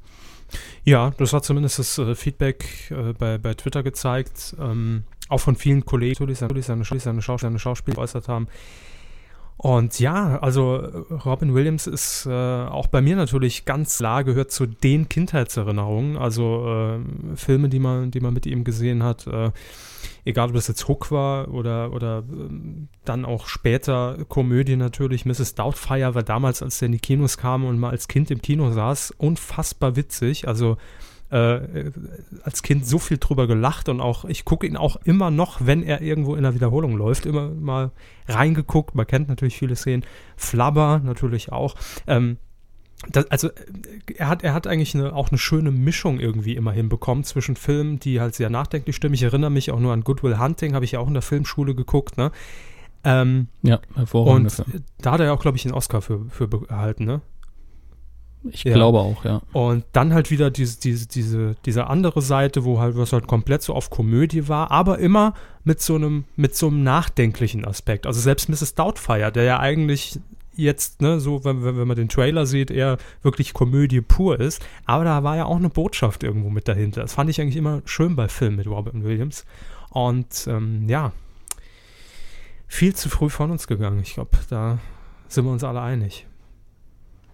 Ja, vor allen Dingen darf man einfach nicht vergessen, der Mann war zum einen wirklich ein brillanter Komiker, ein hervorragender Stand-up-Comedian und hat dann später mal bewiesen, dass es wie so oft ist, dass man als Comedian eben ein hervorragender Schauspieler werden kann, der mehr als einen Oscar fast schon verdient hätte, einfach weil er äh, in, selbst in Filmen, die wirklich nicht gut waren oder wo man sagen muss, okay, der hätte tausendmal besser sein können, war er dann immer der, der Moment, wo man gesagt hat, ja, aber wegen dem gucke ich es dann bis zum Ende, weil einfach die Performance super ist, weil er es durchzieht und weil ich mich auch irgendwo vielleicht nicht mit ihm identifizieren kann, aber weil man so eine menschliche Verbindung auch immer zu ihm hatte. Ähm, und äh, jetzt werden kamen natürlich so ein paar zynische Kommentare, haben sich auch reingemischt, wo man dann dumme Witze gemacht hat oder gemutmaßt wurde, die Karriere war ja nicht mehr so brillant. Und ich nur gedacht habe, das kann man sich letztlich alles sparen. Und wir sollten uns wirklich darauf konzentrieren, äh, uns daran zu erinnern, was wirklich toll war. Und es war auch bis zum Schluss, war immer sympathisch, wenn ich ihn irgendwo gesehen habe. Ähm, und äh, ich lade auch gern euch alle dazu ein, wenn ihr noch irgendwie das Gefühl habt, etwas rauslassen zu wollen, dass ihr das gerne in den Kommentaren tun könnt, eure Lieblingserinnerungen. Ich möchte euch da noch ans Herz legen, ähm, der König der Fischer, ein Terry Gilliam-Film, den er mitgespielt hat, den nicht so viele kennen, habe ich hier zwar bestimmt schon erwähnt, aber mhm. den sollte man sich auch mal angucken. Das ist auch ein etwas ernsterer Film, einer von denen, wo die Mischung eben auch wieder in einem Film stimmt, wo die Thematik ernst ist und er trotzdem sehr oft sehr lustig spielen kann. Ähm, ähnlich wie in Good Morning Vietnam, auch wenn es eine ganz andere Rolle ist. Und äh, ich hatte spontan natürlich Lust, ein paar Filme von ihm zu gucken, aber ich habe dann gedacht, ich warte lieber ein bisschen, weil ich dann wahrscheinlich den Film ganz anders geguckt hätte. Und eigentlich möchte ich das nicht. Eigentlich möchte ich es nicht unter dem Hintergrund gucken, äh, dass er jetzt äh, von uns gegangen ist, sondern äh, sie wieder dann gucken, wenn ich einfach Lust auf den Film habe, damit mir das nicht so einen bitteren Beigeschmack gibt, das Ganze. Äh, falls ihr ähm, in den ähm, nächsten Tagen äh, doch noch Lust habt, ein paar Filme von Robin Williams anzuschauen, natürlich gibt es äh, auf äh, zahlreichen Sendern äh, Sonderprogrammierungen. Ich weiß jetzt nicht im Detail, welche Filme wann laufen, findet ihr aber bestimmt raus im Netz. Und ähm, ansonsten auch noch ein kleiner Tipp, ich glaube Watch Ever und äh, es war noch irgendein On-Demand-Anbieter. Maxdome? Maxdome war es, ja. Ähm, die haben auf jeden Fall auch Sektionen eingerichtet, äh, wo man eben in Gedenken an Robin Williams äh, einige Filme dann auch nochmal gesammelt findet. Ich glaube auch äh, Apple bei iTunes hat das auch eingerichtet. Also da einfach mal vorbeigucken und ähm, ja, gerne ja. einen Film nochmal anschauen. Ja. Zum Abschluss an den äh, Nachruf habe ich jetzt noch was Kleines da. Ähm, ein paar von euch werden es mitbekommen haben. Ich will da jetzt gar keine große Werbung machen, aber nur um zu erklären, wo es herkommt dass ich jetzt noch einen zweiten Podcast habe, zusammen mit äh, Christian Gürnt und Max Nachtsheim. Und eigentlich wäre tatsächlich dieser Todesfall eine Gelegenheit für uns gewesen, zu sagen, wir machen einen kompletten Podcast nur über Robin Williams, weil das immer ein sehr themenspezifische Podcasts sind, aber die Zeit und die Technik haben das einfach nicht erlaubt und deswegen äh, hat Max uns noch was Kleines Persönliches eingesprochen, äh, seine zwei, drei Gedanken zum Ableben von Robin Williams und damit schließen wir dann das Thema erstmal ab. Der Tod von Robin Williams. Der Tod von Robin Williams ist für mich tatsächlich einer der prominenten Tode, die ich, die mir sehr nahe gehen. Das habe ich nicht oft, weil Prominente natürlich so, niemand sollte sterben und so, das ist natürlich, darum geht es auch nicht, aber es gibt ja, es gibt gespielte Trauer und ich so, oh Gott, und, hm, aber bei Robin Williams musste ich gestern Abend wirklich schlucken, weil ich es heute Nacht gehört habe, weil es mir wirklich, ich dachte mir nur, der Mann hat es ja geschafft, in seinen jungen Jahren mir so persönlich nahe zu kommen, nur durch seine Rollen, die er gespielt hat, dass ich es sich angefühlt hatte, als wäre ein alter Freund gegangen. Das war tatsächlich heute Morgen so. Als ich aufgewacht bin, habe ich darüber nochmal nachgedacht und war so, ey, das ist wirklich ganz komisch. Du hast den Typen nie kennengelernt, aber du hattest so, der war so prägsam, so, der war auch mit seinen Filmen, also gerade in diesen ganzen 90ern, wo der ja sehr, sehr präsent war, Ende der 80er, die ganzen 90er durch, wo der Mann ja unausweichlich Kinogeschichte geschrieben hat, in ständigen Rollen, als Mrs. Doubtfire, als Peter Pan in Hook etc., hat er es auch immer geschafft, mit diesem Film, gerade mit Mrs. Doubtfire, ein Film, der über Scheidung geht, mir in persönliche Erlebnisse, die in meinem Leben zu dem Zeitpunkt stattgefunden haben, reinzukretschen, beziehungsweise mir auch da noch mal ein bisschen, dass es da noch mehr persönliche Beziehung zwischen ihm und mir gab. Oder auch Hook. Hook habe ich einen Tag gesehen, bevor meine Schwester geboren wurde, mit meiner hochschwangeren Mutter im Kino und einen Tag später, das weiß ich, das sind halt Sachen, die vergisst man nicht. Das hat damit nicht so viel zu tun, aber wir haben einen Tag vorher Peter Pan im Kino gesehen, beziehungsweise Robin Williams und Dustin Hoffman in Hook und dann einen Tag später, das sind Sachen, die merkst du dir halt einfach irgendwie, warum auch immer. Und selbst Rollen wie Toys, wo es einfach kein guter Film ist, habe ich gerne geguckt, weil ich Robin Williams so gerne zugesehen habe. Und das hat er oft geschafft. Das hat er oft, ich habe ihn in Flubber geliebt, ich habe ihn in, ähm, ich habe ihn in Patch Adams geliebt, ich habe ihn aber auch in seinen düstereren Rollen geliebt. Ich habe ihn in One-Hour-Foto geliebt oder in Insomnia oder auch in König der Fischer oder in Good Morning Vietnam. Es waren einfach, der Mann hat einfach sehr, sehr, sehr viel ausgestrahlt. Wahrscheinlich mit am meisten, so dass er mich als erster Mann, als erster Mensch abseits von Comics dazu bewegt hat, Fernsehen zu gucken, so, weil ich einfach ihm sehr gerne zugesehen habe, weil er einfach, der hat eine Fratze, der hatte eine Fratze, dieser Mann, die hat man geliebt, der hat, den hast du angeschaut und du konntest, du hast gedacht, dieser Mann kann kein böser Mensch sein. Fertig. Sehr, sehr schade, dass er, dass er gestorben ist, vor allem wie er gestorben ist. Aber das, das ist leider der Lauf der Dinge. Ich finde Sätze wie warum immer die Guten oder sonst das, sonstiges, das sind Sätze, die sind immer auch ein bisschen unangebracht, weil die auch immer ein bisschen falsch sind. Für mich geht da ein alter Freund aus Film und Fernsehen davon, den ich sehr, sehr, sehr gemocht habe in meiner Jugend und Kindheit und den ich mit Sicherheit vermissen werde, den ich die letzten Jahre auch schon vermisst habe. Und ähm, deswegen, ich hoffe, hoffe, hoffe, ihm geht es da, wo er jetzt ist, in seinem Nimmerland gut ich mag ihn sehr gern und das war wirklich was, was mich wie gesagt berührt hat. Und ich kann nicht so gut mit dem Thema Tod umgehen, deswegen ist der Abschluss ein bisschen schräg. Aber es ist tatsächlich so, dass es mich, ähm, ja, ist halt so. Ich hoffe, ihm geht's gut. Die Star Wars News der Woche. Ja, aufgrund äh, meiner ständigen Online- und oder Offline-Situation. Achso, ich dachte Online-Sucht. Äh, hat er Ja, das, das ist ja das Schlimme. Ich bin ja auf, auf kaltem Entzug Ja, gerade ja. fast. Also, also auf einer Ersatzdroge, sagen wir es mal so. Es ist 64 Kilobit Das. Methadon-Programm von 1 und 1. Ähm, ne? Genau das. Ähm, ist es so, dass der Körper heute die, den Großteil der Recherche, wenn, also macht er ja meistens, heute waren es halt 99,9 Prozent der Recherche äh, gemacht hat, hat er sogar die Star Wars News rausgesucht, hat es natürlich Hm, Ich habe dazu in Tanzschulen nachgefragt im Saarland. genau. Äh, hat es auch wirklich äh, öffentlich-rechtlich gemacht, er hat mir auch die Quelle nicht nennen können im Nachhinein. Ja, Da, Quelle da habe ich mich sofort qualifiziert für sämtliche Redaktionen des öffentlich-rechtlichen Rundfunks. Ja. Genau. Ähm, aber er hat tatsächlich ein, zwei neue Sachen rausgefunden. Das erste, das hatten wir schon, der, der neue Regisseur von Episode 8 und äh, zumindest den Drehbuchentwurf von Episode 9, dass das Ryan Johnson sein wird, den man äh, unter anderem als Regisseur von Looper kennt. Äh, aber äh, hier gibt es tatsächlich ein paar Story-Hinweise, ein paar neue, nämlich, dass es äh, wohl so sein wird, dass in Star Wars Episode 7 nicht Han Solo den äh, Millennium Falcon besitzen wird, sondern jemand anders. Äh, ich muss gerade schauen, hier steht auch welche Figur. Die Das Figur Finanzamt. Von Oscar Isaac. Das Finanzamt. Kuckuck drauf genau. auf Millennium. Hier der alte. Sch ja, äh, Herr Solo, Sie haben hier äh, 30 Jahre lang geschmuggelt, da mü- müssen wir Nachzahlung veranschlagen und wir pfänden jetzt Ihren Sie haben die. Steuererklärung nicht rechtzeitig abgeben. Ja, wir, wir klebe jetzt einen Kuckuck auf Ihren Falken. Würde ich nicht machen, der Mann ist bewaffnet, aber hey. Naja, Äh, klingt aber nach einem angenehmen Story-Detail, würde auch passen. Ich meine, äh, Solo wird ja wahrscheinlich immer noch irgendwie General sein oder äh, hoch im Ranking der vielleicht neuen Republik, die glaube ich noch nicht gegründet ist, ins Episode 7 äh, sein und deswegen ist der Millennium Falcon natürlich als alter Klapperkasten vielleicht so ein bisschen nicht mehr ganz statusgerecht, aber wenn er auftaucht, wird er ihn vermutlich sehen und dann so mit einem weinenden Auge sagen, das war mein erstes Auto oder sowas. wird das dann bei Ebay verkauft Also ähnlich. genau wie beim Papst damals. Ähm, und äh, der Schauspieler von Chewbacca, Peter Mayhew, hat äh, noch ein paar Infos rausgehauen, aber eigentlich hat er nur gesagt, das wird der beste Star Wars-Film, den ich je gesehen habe. Ah, ist wie Und, mit dem äh, nächsten iPhone. Was? Ja, genau.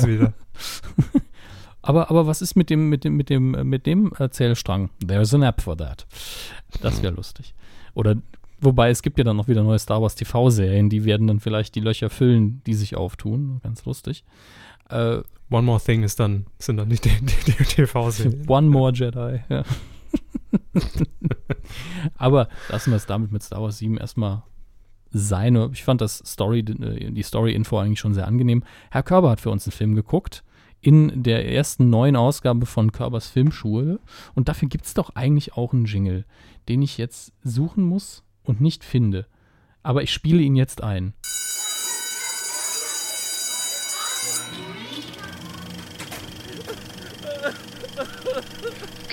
Filmschule. Da hört man das Weinen von Herrn Körber, das natürlich sehr angemessen ist. Äh, aber ich glaube, dieses Mal bei Wag the Dog, den er geguckt hat für die Neuauflage, da hat er nicht so viel geweint, oder? Äh, nee, ich habe nicht geweint. Äh, ich habe jetzt auch nicht vor, vor Freude gejubelt, das muss ich auch sagen. Also es war ein sehr angenehmer Film. Ähm, das mal vorweg, so als Wertung.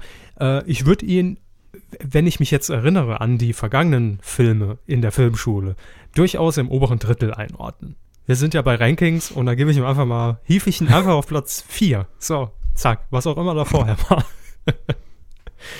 Nein, also war ein sehr angenehmer Film ist ja schon ein bisschen in die Jahre gekommen. 97. Ja. Ähm, ist ja jetzt auch nicht mehr gestern, aber man merkt es dem Film nicht an, weil eben die Thematik auch damals fast schon visionär war und aktueller denn je oder immer aktuell war. Es ähm, geht schlicht und ergreifend, kurz von der Handlung, äh, wer den Film nicht kennt, um den Präsidentschaftswahlkampf in den USA. Und dummerweise, kurz vor, der, vor den Wahlen, ja, wird der Präsident mit einer sexuellen Affäre mit einer Minderjährigen, mit einer Schülerin, äh, leider so ein bisschen auf den Boden der Tatsachen gehievt und die Umfragewerte, naja, stehen entsprechend schlecht. Man will da ein bisschen nachhelfen. Und wie macht man das natürlich am besten? Klar, man äh, versucht von diesem Skandal irgendwie abzulenken, nimmt sich einen Imageberater, hm, ja, was können wir da jetzt machen? Ja, und Frau Merkel als Imageberater, das wäre schön, ja. Nee, nee, Frau Merkel hat den Imageberater jetzt einfach mal zur Rate gezogen. Ne? Ich habe sie jetzt einfach mal an die Stelle des Präsidenten gestellt, ver vergleichsweise. Ja. So. Und ähm, das ist in dem Fall Robert De Niro, also nicht Robert De Niro selbst, sondern in seiner Rolle als Conrad Breen, so heißt er dort. Und ja, man kommt eben dann auf den Trichter, dass man die Werte des Präsidenten einfach mit ein bisschen, ich sag mal, Propaganda, ne, ein bisschen nach oben pushen kann. Und kurzerhand ähm, nimmt man sich dann auch noch einen Filmproduzenten, der äh, gespielt wird von Dustin Hoffmann, also beides ja schon mal Schauspieler, wo ich auch beim Auslosen natürlich schon gesagt habe, da bin ich generell erstmal positiv gestimmt und sollte da auch nicht enttäuscht werden. Er spielt nämlich einen Hollywood-Produzenten, der einfach kurzerhand eine äh, Auseinandersetzung, also eigentlich, ja, man kann sagen, fast schon, man kann sagen, einen Krieg inszeniert, und zwar in Albanien. Der wird medial inszeniert. Ähm, da werden dann Bilder gezeigt, äh, die natürlich äh, dann auch im, im US-Fernsehen auf sämtlichen Nachrichtensendern ausgestrahlt werden. Äh, eine schöne Szene gibt es in einer riesigen Blue Box, wo eben dann eine Schauspielerin gecastet wird, die also ein Kind spielen soll in Albanien, die noch eine Katze auf dem Arm hat, hat und irgendwie vor, vor brennenden Häusern und irgendwelchen Angriffen davonrennt über eine Brücke. Und das wird alles im Bluescreen gedreht und dann zusammengesetzt in der Postproduktion. Und eigentlich hat sie gar keine Katze auf der Hand und ach, nehme mir aus dem Archiv, ja. zack, da ist sie drin. Das, das das war 97 aber wirklich visionär. Also ja. da habe ich damals gesagt, ich weiß, das ist theoretisch machbar, ja. aber hui, das ist doch schwierig. Und heute denkt man so, ja, Pipifax. Eben. Äh, ja. Die Szene hat mir auch besonders gut gefallen, allein deswegen, weil der Präsident da angerufen hat, ich will ein gechecktes Kätzchen. Genau, ja? richtig, ja. Und genau äh, darauf bestanden hat, was für ein Kätzchen jetzt in dem Shot zu sehen ist, obwohl das ja komplett unwichtig ist. Und dann auch noch eine Katze, da gab es gar kein Internet, ne? Also doch gab es schon, aber jetzt nicht so ausgefeilt wie heute. Und damals schon ja. Katzenvisionär gewesen. Mensch. Ja, und dann in den kommenden Tagen, nachdem äh, diese Meldung äh, über, diesen, über diese kriegerische Auseinandersetzung äh, in den Medien verbreitet wurde, wird eben versucht, die Truppen durch äh, Kriegsberichte, die allerdings gefälscht sind und irgendwelche Musik, da, wird, da finden, finden sich dann Künstler zusammen, Heal the World, ja, wir singen alle für, ne, ge gegen den Krieg. Ähm, wird, das wird dann alles äh, hochgepusht und hochgepusht und es wird eben das Volk einfach damit geblendet mit einer medialen Gehirnwäsche, möchte ich fast sagen. Und es gelingt zumindest dann natürlich äh, davon abzulenken, von diesem eigentlichen Skandal des Präsidenten. Äh, das will ich mal nur zur Handlung sagen. Ne? Wir wollen ja nicht, nicht allzu sehr ins Detail gehen für alle, die den noch nicht gesehen haben. Äh, vielleicht habt ihr ja jetzt Lust darauf bekommen. Aber ähm, ich hatte natürlich einen direkt guten Zugang zu dem Film, weil, wie gesagt, 97 vielleicht hier und da, also ich habe es mir dann während dem Sehen auch immer mal wieder bewusst gemacht. 97, 97. und ähm, wie Sie es eben gesagt haben, Hermes, man hat an einigen Stellen damals mit Sicherheit gedacht, ja, äh, völlig abstrus, ne? aber heute ohne weiteres möglich. Und ähm, ja, man will es nicht ausschließen, sage ich mal, ne, dass einige dieser Methoden da doch auch heute Anwendung finden. Vielleicht nicht in diesem Ausmaß, aber klar, es gibt Imageberater, die äh, natürlich den ranghohen Politikern zur Seite stehen äh, und natürlich werden Medien dafür genutzt und inszeniert, um Botschaften zu transportieren, um Personen besser dastehen zu lassen. Und das zeigt der Film eigentlich äh, auf eine sehr schöne Art und Weise mit sehr sympathischen Schauspielern und Charakteren. Ähm, sehr nett anzusehen. Also wirklich. Es ähm, war nicht langweilig. Es, die Zeit verging echt wie im Fluge, als ich den Film geguckt habe. Und das ist ja für mich schon das Qualitätsmerkmal Nummer eins. Wenn ich, wenn ich den Film durchhalte aus der Filmschule, ist das immer schon, immer schon die halbe Miete. Also ich bin positiv angetan, doch. Es hätte wesentlich schlechter kommen können, glaube ich. Das freut mich sehr, aber ich dachte mir auch, allein wegen der Thematik und den Schauspielern, dass sie da zumindest nicht ganz negativ gestimmt sind und ich kann den Film auch nur immer wieder jedem ja. ans Herz legen. Er ist ein bisschen unbekannt und das macht ihn noch ein Stückchen besser, finde ich. Denn äh, hat mich auch vom Cover her so ein bisschen an den Gründer erinnert, muss ich sagen. Ja, du hast einfach nur zwei große Darsteller, also äh, sowohl als auch. Also sind sowohl sehr große Darsteller in ihrer Bedeutung mit äh, Hoffman mhm. und De Niro und zum anderen besteht das Cover eigentlich nur daraus. Ja, sehen aber schon, schon so ein bisschen abgespaced auch aus. Also ich habe eigentlich Thomas G. Hornauer in seinem Raumschiff sitzen sehen in der Blue Box am Orange Table. naja, Blue Box gab es ja auch. Von daher. Eben, da waren einige Zusammenhänge auch, auch herzustellen.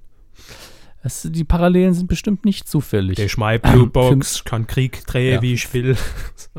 Für mehr könnt ihr dann den Hoaxilla Podcast abonnieren, da geht es immer schön um Verschwörungstheorien. So. Ähm, auf Platz 5 in den Kinocharts, um ganz brutal umzuschwenken auf die Kinocharts. Machen Sie mal. Äh, von diesem Wochenende, 7. August bis zum 10. August des Jahres 2014, wie ich mich eben wieder korrigieren lassen musste. Mhm haben wir Neueinsteiger auf Platz 5. In der ersten Woche dementsprechend äh, die neueste Produktion der Maschine, die in den USA die Step-Up-Tanzfilme produziert. Ähm, Step-Up All In. Ich denke, dazu müssen wir nichts sagen. Wer, wer Step-Up-Filme gern guckt, ist es ein neuer da. Für alle anderen, ja, völlig egal. Auf Platz 4 beständig die französische Komödie Monsieur Claude und seine Töchter. Oh, ich sehe gerade der Originaltitel, den habe ich, glaube ich, noch nie vorgelesen. Qu'est-ce qu'on fait au bon Dieu? Ich habe keine Ahnung, was das bedeutet. Heißt, ähm, glaube ich, äh, willst du mich vögeln, ja? Nein.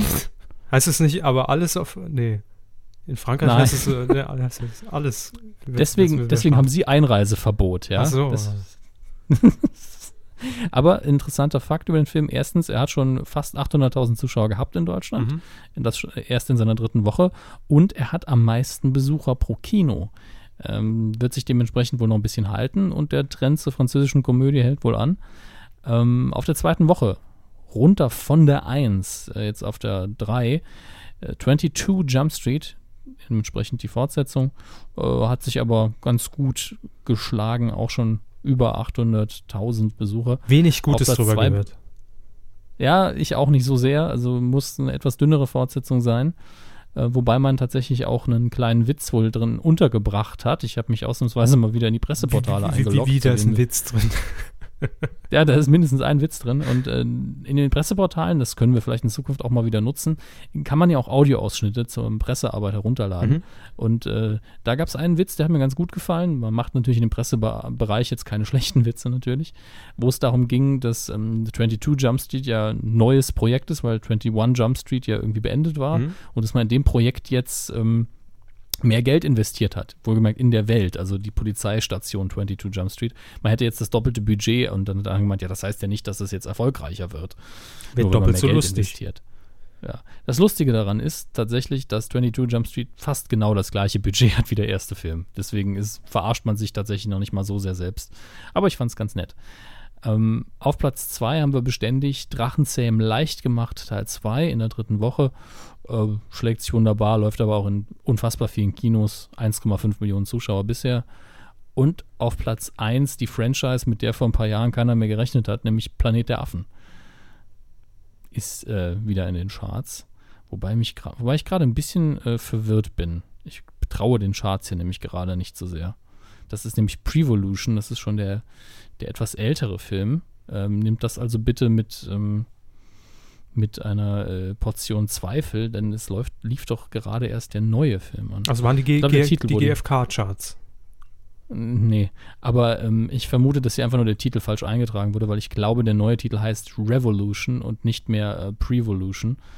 Das war ja der Film, der vor ein paar Jahren herauskam. Ich recherchiere das mal ganz kurz. Ich gehe mal, wähle mich kurz ein in das das bitte. Internet. Ja, ich habe ja hier nur die Telegramme, die sie mir vorher geschickt haben und deswegen ist es halt nicht dynamisch. Die gesungenen Telegramme, ne, die habe ich Ihnen ja vorhin vorbeigeschickt. Also Die- auf Platz die 1 gesungenen ist auch hier laut dieser Liste äh, Planet der Affen Revolution. Wir können ganz kurz den Ja, Besucher abgleichen. Gesamt 418.004. Ja, ja, die, die Zahlen stimmen. Es ist einfach nur der Titel ist falsch, weil bei mir steht Prevolution und das war der, der Vorgängerfilm von diesem hier. Ach, die Dödel von Ähm, Kino.de. Mensch. Es, war gar nicht Kino.de, aber ist ja auch völlig egal. Kommen wir zu den Neustarts an diesem Donnerstag, dem 14. August. Da haben wir ein paar interessante Filme, aber leider Gottes auch sowas wie Planes 2. Äh, so die, die schlechteren Disney-Abklatschfilme, der aber komplett ähm, eben Disney ist und nicht Pixar, obwohl es eigentlich Pixar war und dann doch wieder nicht. Also es ist alles sehr unübersichtlich. Ähm, auch wenn ihr mir jetzt wieder sagen könnt, da steht überall nur Disney. Ja, Pixar gehört jetzt eben zu Disney. Wer da jetzt wirklich Finger legt äh, an welchen Film, dann muss man sich genauer reinlesen. Aber es läuft auch an Hectors Reise oder die Suche nach dem Glück. Im Original einfach nur Hector and the Search for Happiness. Also ähm, warum er da noch eine Reise reingebaut hat, weiß ich nicht so genau. Äh, mit Simon Peck in der Hauptrolle. Der ist alleine ja schon wert, dass man reingeht. Ähm, es geht um einen Londoner Psychiater, Hector, der Titelgebende, der eben von Peck gespielt wird. Und ist, der ist äh, ein bisschen seltsam, wie fast alle Charaktere, die Simon Peck spielt. Ähm, und er hat ein Problem, nämlich seine Patienten werden nicht glücklich. Er kann machen, was er will, aber die Leute, die bei ihm zur Behandlung kommen, finden eben kein Glück. Drogen Und, vielleicht. Äh, oh ja, da wäre eine Option. Ja. Gibt es ja auch äh, zum Verschreiben, Eben. von daher. Äh, und er widmet sich dann aber irgendwann der Frage, kann man Glück überhaupt finden? Und geht dann äh, auf eine Weltreise, um das rauszufinden. Und das scheint eine sehr schöne Komödie geworden zu sein, äh, die ich mir auch gern angucken würde. Ich weiß noch nicht, ob ich dazu komme. Dann haben wir Lucy. Jetzt ähm, ist das so ein Film, über den ich Gutes und Schlechtes gehört habe. Es ist der neue Luc Besson, natürlich Drehbuch und Regie. Hauptrolle Scarlett Johansson und Morgan Freeman spielt natürlich auch noch mit. Spielt er Gott? Äh, nein, er spielt hier immer wieder die, die weise Wissenschaftlerstimme. Boah, dann Also er, nicht. er, ist auch zu, er ist auch zu sehen, aber die Stimme ist ja das, weswegen er mittlerweile hauptsächlich gecastet wird. Ähm, ja, äh, das ist alles so ein bisschen zufällig am Anfang. Die Figur von Scarlett Johansson, Lucy eben, wird irgendwann durch Zufall in einen äh, Handel, von Drogenhandel anscheinend verwickelt. Und ihr Körper wird eben als äh, Depot also, benutzt. Also man, man führt ihr quasi die Drogen irgendwo ein. Und äh, sie widersetzt sich dann letztlich ihren Kidnappern und äh, auf einmal wird wohl, ich habe den Film ja nicht gesehen, aber der Behälter oder was auch immer, womit worin man die Drogen in ihrem Körper transportiert, ähm, reißt an, vermutlich oder bekommt auf jeden Fall ein Loch und damit dringen die Drogen in ihren Körper ein und auf einmal äh, verändert sie sich und bekommt eben übermenschliche Kräfte. Analschmuggelei, sagen wir es, wie es ist. Ne? Ich bin Analwoman. Ich meine, wir, wir, wir Ja. kennen das hier jetzt nicht mehr, aber hier in der Grenzregion nach Luxemburg, klar hat jeder schon mal einfach 20, 30 Kilo Kokain im Arsch geschmuggelt. So, ja, oder viel häufiger so 10, 20 Liter Diesel, ja, ja, auch. Kippen im Kaffee Gehörgang teilweise, noch, ne? Zigarettenstangen, ne? All, alles drin.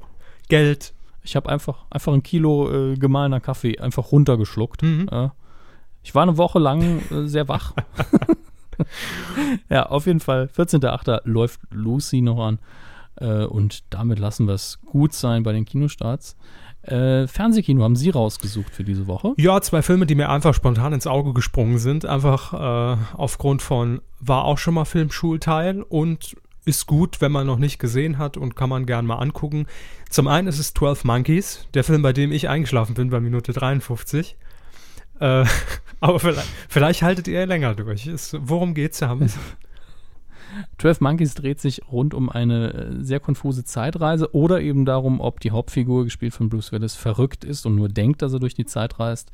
Ähm, er glaubt, und vielleicht hat er damit auch recht, dass er zurück in die Zeit geschickt wird, um eine Epidemie zu verhindern, die eben durch diese Gruppierung die, der 12 Monkeys in Umlauf gebracht wird ähm, die die Oberfläche, die Erdoberfläche für Menschen komplett unbewohnbar macht, weil eben dieser Virus äh, dort haust. Und äh, am Anfang sieht man auch sehr schön, wie die Welt äh, oben aussieht, äh, wie New York komplett verwildert ist und wilde Tiere da rumhausen. Und er eben in einem Anzug, weil er, er ist eben ein Insasse in, im Knast und muss deswegen, wird dann die Oberfläche geschickt, bei anderen kann man das ja nicht machen, äh, um dort Proben zu sammeln. Und dann schickt man ihn irgendwann durch die Zeit, um zu reparieren, was da kaputt gegangen ist. Und er ist auf jeden Fall nicht so ganz auf der Höhe psychisch und äh, ja, der Film ist sehr schön, ist auch ein Terry Gilliam-Film und dementsprechend ein bisschen seltsam, ein bisschen anders und in der Optik sehr interessant. Sagen wir noch kurz, wann er zu sehen ist. Am Freitag, jetzt am Freitag, 15. August um 23.05 Uhr bei Pro 7. So, und dann haben wir noch äh, einen Film, ja, wie eben schon gesagt, wenn ihr ihn noch nicht gesehen habt, auf jeden Fall Einschaltempfehlung unsererseits. Wir waren damals im Kino in der Vorpremiere, völlig unbefangen und haben uns, ich glaube, da übertreibe ich nicht, pisst vor Lachen tatsächlich. Äh, ja, Hangover. ich habe immer noch Hausverbot. ja.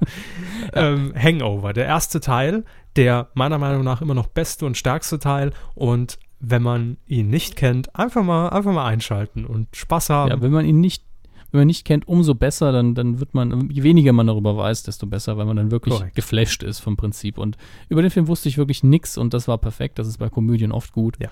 Und äh, können wir nur empfehlen. Am Samstag ist es soweit, 16. August um 20.15 Uhr in Sat 1 zu sehen. Hangover, der erste Teil.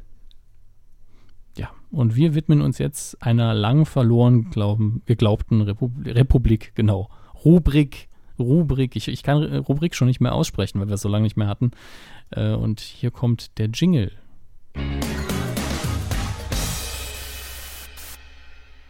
Ich finde es immer wieder schön, wie sie die Jingles anmoderiert. ja, ich bin da immer so ein bisschen genervt, so, ja, Sie kennen das ja, hier, mieseste Claims, ab. Oder meinen Sie, meinen Sie, wie ich sie, wie ich darauf hinführe? Ja, ja, wie Sie darauf hinführen. Das, also, das auch einfach ja. die Leute nochmal noch mal geistig vorbereiten, dass jetzt, dass jetzt Krach kommt. Ne? Ja. ja, mieseste Claims. Ähm, viele werden jetzt wahrscheinlich sagen, Hä, was ist denn das für eine Rubrik? Kenne ich gar nicht. Das ist gut möglich. Zuletzt hier gehört in Folge 105 äh, gefühlt.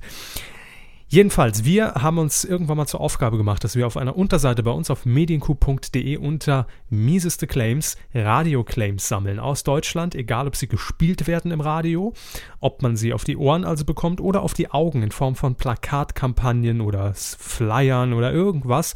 Jedenfalls gibt es da die kuriosesten Funde, da könnt ihr euch gern mal reinklicken und begutachten, was wir bisher schon so gesammelt haben. Und die Liste steht einfach frei zur ständigen Erweiterung. Es ist, irgendwann wird die Menschheit mal danach googeln, welche miesen Claims gab es in der Vergangenheit, so damals 2010, 11, 12 und wird auf diese Seite stoßen und ich glaube, da ist man froh. Äh, ist ein schönes Relikt.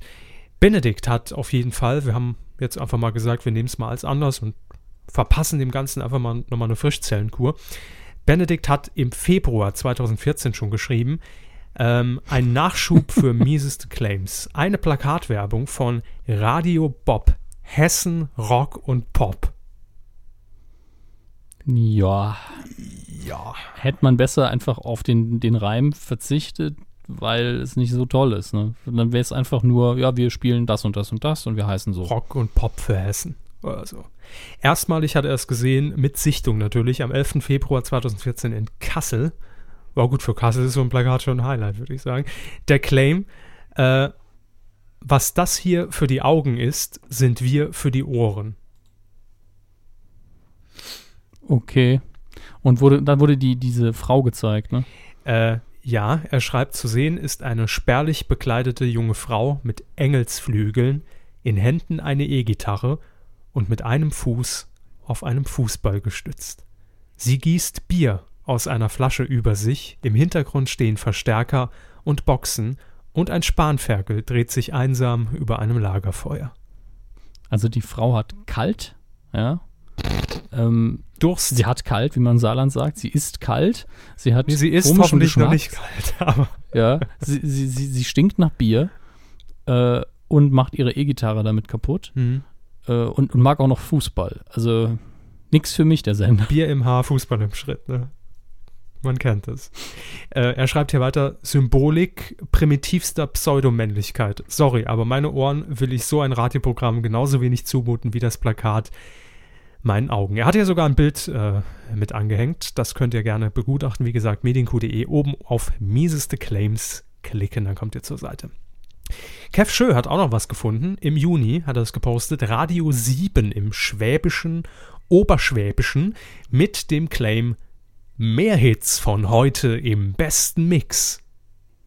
Ja, gut, Standardphrase für 500. Ne? Langweilig, ja. Kann man machen, muss man nicht. Ja, das ist, das ist einfach bedeutungslos. Wie, so wie Radio 7 vermutlich. Also ich kenne Radio 7 nicht, aber daran liegt es vielleicht. Ne? Und dann hat Helena uns noch geschrieben, im August hat sie hier kommentiert, Radio SAW. Schönes Wochenende, schönes Wochenende, Radio SAW. Ja, tatsächlich doppelt.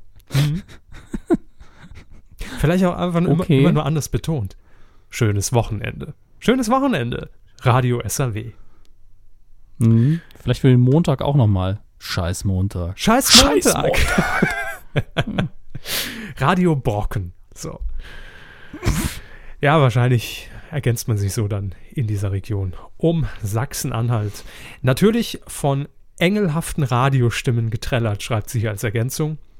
Sendegebiet Sachsen-Anhalt und angrenzende Länder. Vielen Dank, Helena. Äh, da war schon viel, viel Schlechtes dabei. Und wenn ihr auch noch Schlechtes Jo. gefunden habt, dann gerne ab auf diese Seite medienq.de. Mieseste Claims ganz, ganz oben in unserer Leiste. Oh, der Football in die Leiste zu finden. Und da könnt ihr gerne posten. Und vielleicht können wir die Rubrik ja einfach jetzt regelmäßig mal wieder wiederbeleben. Ich finde es eigentlich ganz nett, so zwischendrin mal. Ne? Ja, wenn sich eben genug findet. Das waren jetzt von einem halben Jahr oder so oder noch mehr, waren das jetzt fünf Stück und es waren, waren nur zwei dabei, wo man wirklich sagen kann, uh, die waren echt kacke. Aber die Rubrik an sich ist schon schön. Ja, ich bin fest davon überzeugt, mit diesem Aufruf ändern wir alles. Grundlegend. So. Quotentipp. Die große Grillsause im ZDF mit Johann Lafer und natürlich Mhm. dem Horst Lichter. Dem Hachs. Ja, vor zwei Wochen haben wir das getippt. Äh, Ich habe ganz kurz reingesetzt. Moderiert wurde das von der durchaus sympathischen Miriam Weichselbraun. Und es war wirklich ein Riesenevent. Es war eine Eurovisionssendung. Deutschland, Österreich und die Schweiz haben es übertragen. Das schafft heutzutage nicht mal mehr Wetten das. Und, Ernsthaft. Ähm, bitte? Meinen Sie das ernst? Ja, das meine ich ernst. Also beides. Es Oh war eine Gott. Eurovisionssendung und Wetten das äh, wird ja nicht mehr in der Schweiz ausgestrahlt. Von daher äh, schafft es nicht mal mehr Wetten das. In einer riesen Arena, ich glaube, es war irgendwie eine, eine, eine Tennisplatz, Tennishalle in Hamburg vermutlich, wurde produziert von den Fernsehmachern, die ja auch die, die ganzen Kochsendungen im ZDF produzieren. War eine Riesenshow, aber leider sehr belanglos. Also sind Teams aus Deutschland, Österreich und der Schweiz gegeneinander angetreten, mussten grillen. So, und wer am besten gegrillt hat, hat dann einen goldenen Pokal bekommen. Die ganze Scheiße hat drei Stunden gedauert. Wunderbar. 2013 hat das noch gut funktioniert mit den Quoten. 2014, oh, ist leider das passiert, was wir schon beim Quotentipp gesagt haben. Warum jemandem zuschauen beim Grillen, wenn man selbst grillen kann? Ne? Also, Hm. die Quoten waren nicht so toll. 9,2 Prozent Gesamtmarktanteil fürs ZDF ist das verdammt wenig. Und damit das Prädikat Mega-Flop verdient. Ja, ganz klar. So, wie war denn unser Tipp? Ich habe gesagt, Wir waren, ja, Sie waren positiv gestimmt mit 11,9 und ich noch positiver mit 12,7. Damit haben Sie unser Duell gewonnen. das stimmt. Unsere Hörer waren wahrscheinlich wie immer viel, viel besser dran. Ich gucke mir mal die Auswertung an. Ja, äh, wir haben ähm, zwei erste Plätze und einen Drittplatzierten. Drittplatzierter oder Drittplatziert T ist entweder Andreas B. 15,9 oder Andrea SB 15,9, weiß man nicht so genau, mit 8,9 Prozent, was ja schon nicht schlecht war. Herzlichen Glückwunsch. Dann auf Platz 2 Jane Krich, Janek Riech Janek Rich mit 9,3 Prozent. Oder Jane K. Witch. Und auf Platz 1, also, äh, nee, er ist auch auf Platz 1, Entschuldigung. Er teilt sich Platz 1 mit jeweils dem Tipp von 9,3 Prozent und damit um 0,1 Prozent daneben mit Dr. Knecke. Dun, dun, dun. Der ist jetzt übrigens bei Twitter. Hat er jetzt. Ja, und hat jetzt endlich Titelschmutz auch mal. und hat richtigen Titelschmutz, aber ordentlich viel Titelschmutz. Herzlichen Glückwunsch. Das gibt wie Ja, immer, hast du- wie hast du- immer nix. Ja, hast du schön gemacht, Micha. Ganz toll, ganz brav gemacht. Und in dieser Woche tippen wir alle zusammen, auch ihr natürlich auf titelschmutzanzeiger.de, die Auftaktsendung, den Einzug von den Kandidaten bei Promi Big Brother. Das Experiment am Freitag geht's los, 15. August, 20.15 Uhr in Sat 1. Sie haben gewonnen, Sie fangen an. Moment, ich würfel mal kurz. Ah, meine Urinprobe sagt 9,9 Prozent. Ich bleib einstellig, weil es ist Sat 1. Ähm, deshalb sage ich 9,9. Ich klau einfach Ihren Tipp von der letzten Woche und nehme 11,9. Oh, das ist, äh, da wird Sat 1 sie umarmen, aber ganz kräftig und schenkt ihnen wahrscheinlich Ja, so, ein, so einen Sommerball, so ein fürs Schwimmbad. Ne? Ich sorge, oh, wollte ich immer mal haben. Mhm. Aber ich, ich sorge ja nicht für die Quote. Ich, ich schätze es nur so ein, weil ich denke, dass vielleicht die Marke Big Brother doch noch irgendwas bewegen kann. Also ich äh, werde es natürlich angucken, steht ja völlig außer Frage. Ich bin aber, um ehrlich zu sein, guter Dinge dieses Mal, weil aus den Fehlern des letzten Jahres gelernt. Die Quoten im letzten Jahr, zumindest bei der Auftaktsendung, waren auch nicht schlecht. Man hat dann allerdings die Fans äh, verloren, weil eben das Konzept nicht funktioniert hat. Und ich glaube, jetzt, wo man gesagt hat, wir machen es dieses Jahr nochmal, äh, holen uns natürlich auch entsprechende Leute, die davon Ahnung haben, die das ganze Projekt Big Brother schon mal durchgespielt haben und auch ne, schon mit äh, initiiert haben damals bei RTL 2 noch. Dementsprechend glaube ich, dass das ganz gut wird. Ja. Wir werden es sehen. In der nächsten Coup definitiv äh, die Berichterstattung dazu. Und ja, da wir heute analog sind und offline, haben wir auch kein Feedback. Äh, haben wir ja auch gehört Genau. Weidengeflüster, wurde gesagt, ist eh immer nur dasselbe. Haben wir weggelassen. So flexibel sind wir. Naja, so ganz weglassen werden wir es wohl nicht, aber es kann durchaus sein, wenn wir die Zeit finden, vorher noch mal ein bisschen mehr drüber zu sichten, Ja. dass wir dann die Kommentare, wo drin steht, Dinge drin stehen, die wir sowieso haben, einfach weglassen. Genau. Ja, doppelter Case. In Zukunft, im, im Ja, Jahr das- 2014, in der zweiten Hälfte, in der neuen Season, kein doppelter Case mehr in der Kuh. Das ist unser Claim. So. Herr Hammes, das war's. Das war eigentlich äh, okay, will ich sagen. Ja, Skype ist nie abgeschissen, weil wir es diesmal nicht benutzt Daran haben. wird's liegen. Ich wurde ja auch Ja. zwangsaktualisiert letzte Woche nach unserem letzten äh, Telefonat. Hat Skype mir auch gesagt, leider unterstützt ihr System nicht mehr diese alte Version. Muss man updaten. Ich glaube, dann läuft's runter. Aber auch hier vielen Dank an die Telefonica, an O2 Germany, die diese Verbindung möglich gemacht haben. Umsonst sogar. Ja, und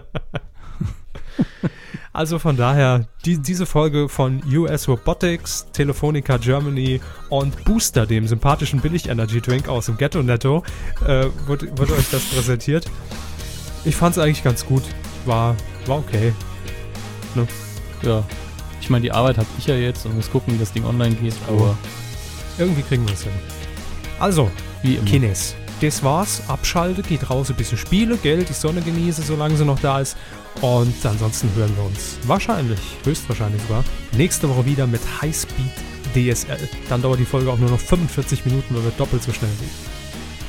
Ja, für alle Chipmunk-Fans wird das ganz, ganz gut. Richtig. Macht's gut. Jo, wir wünschen euch eine schöne Woche. Tschüss.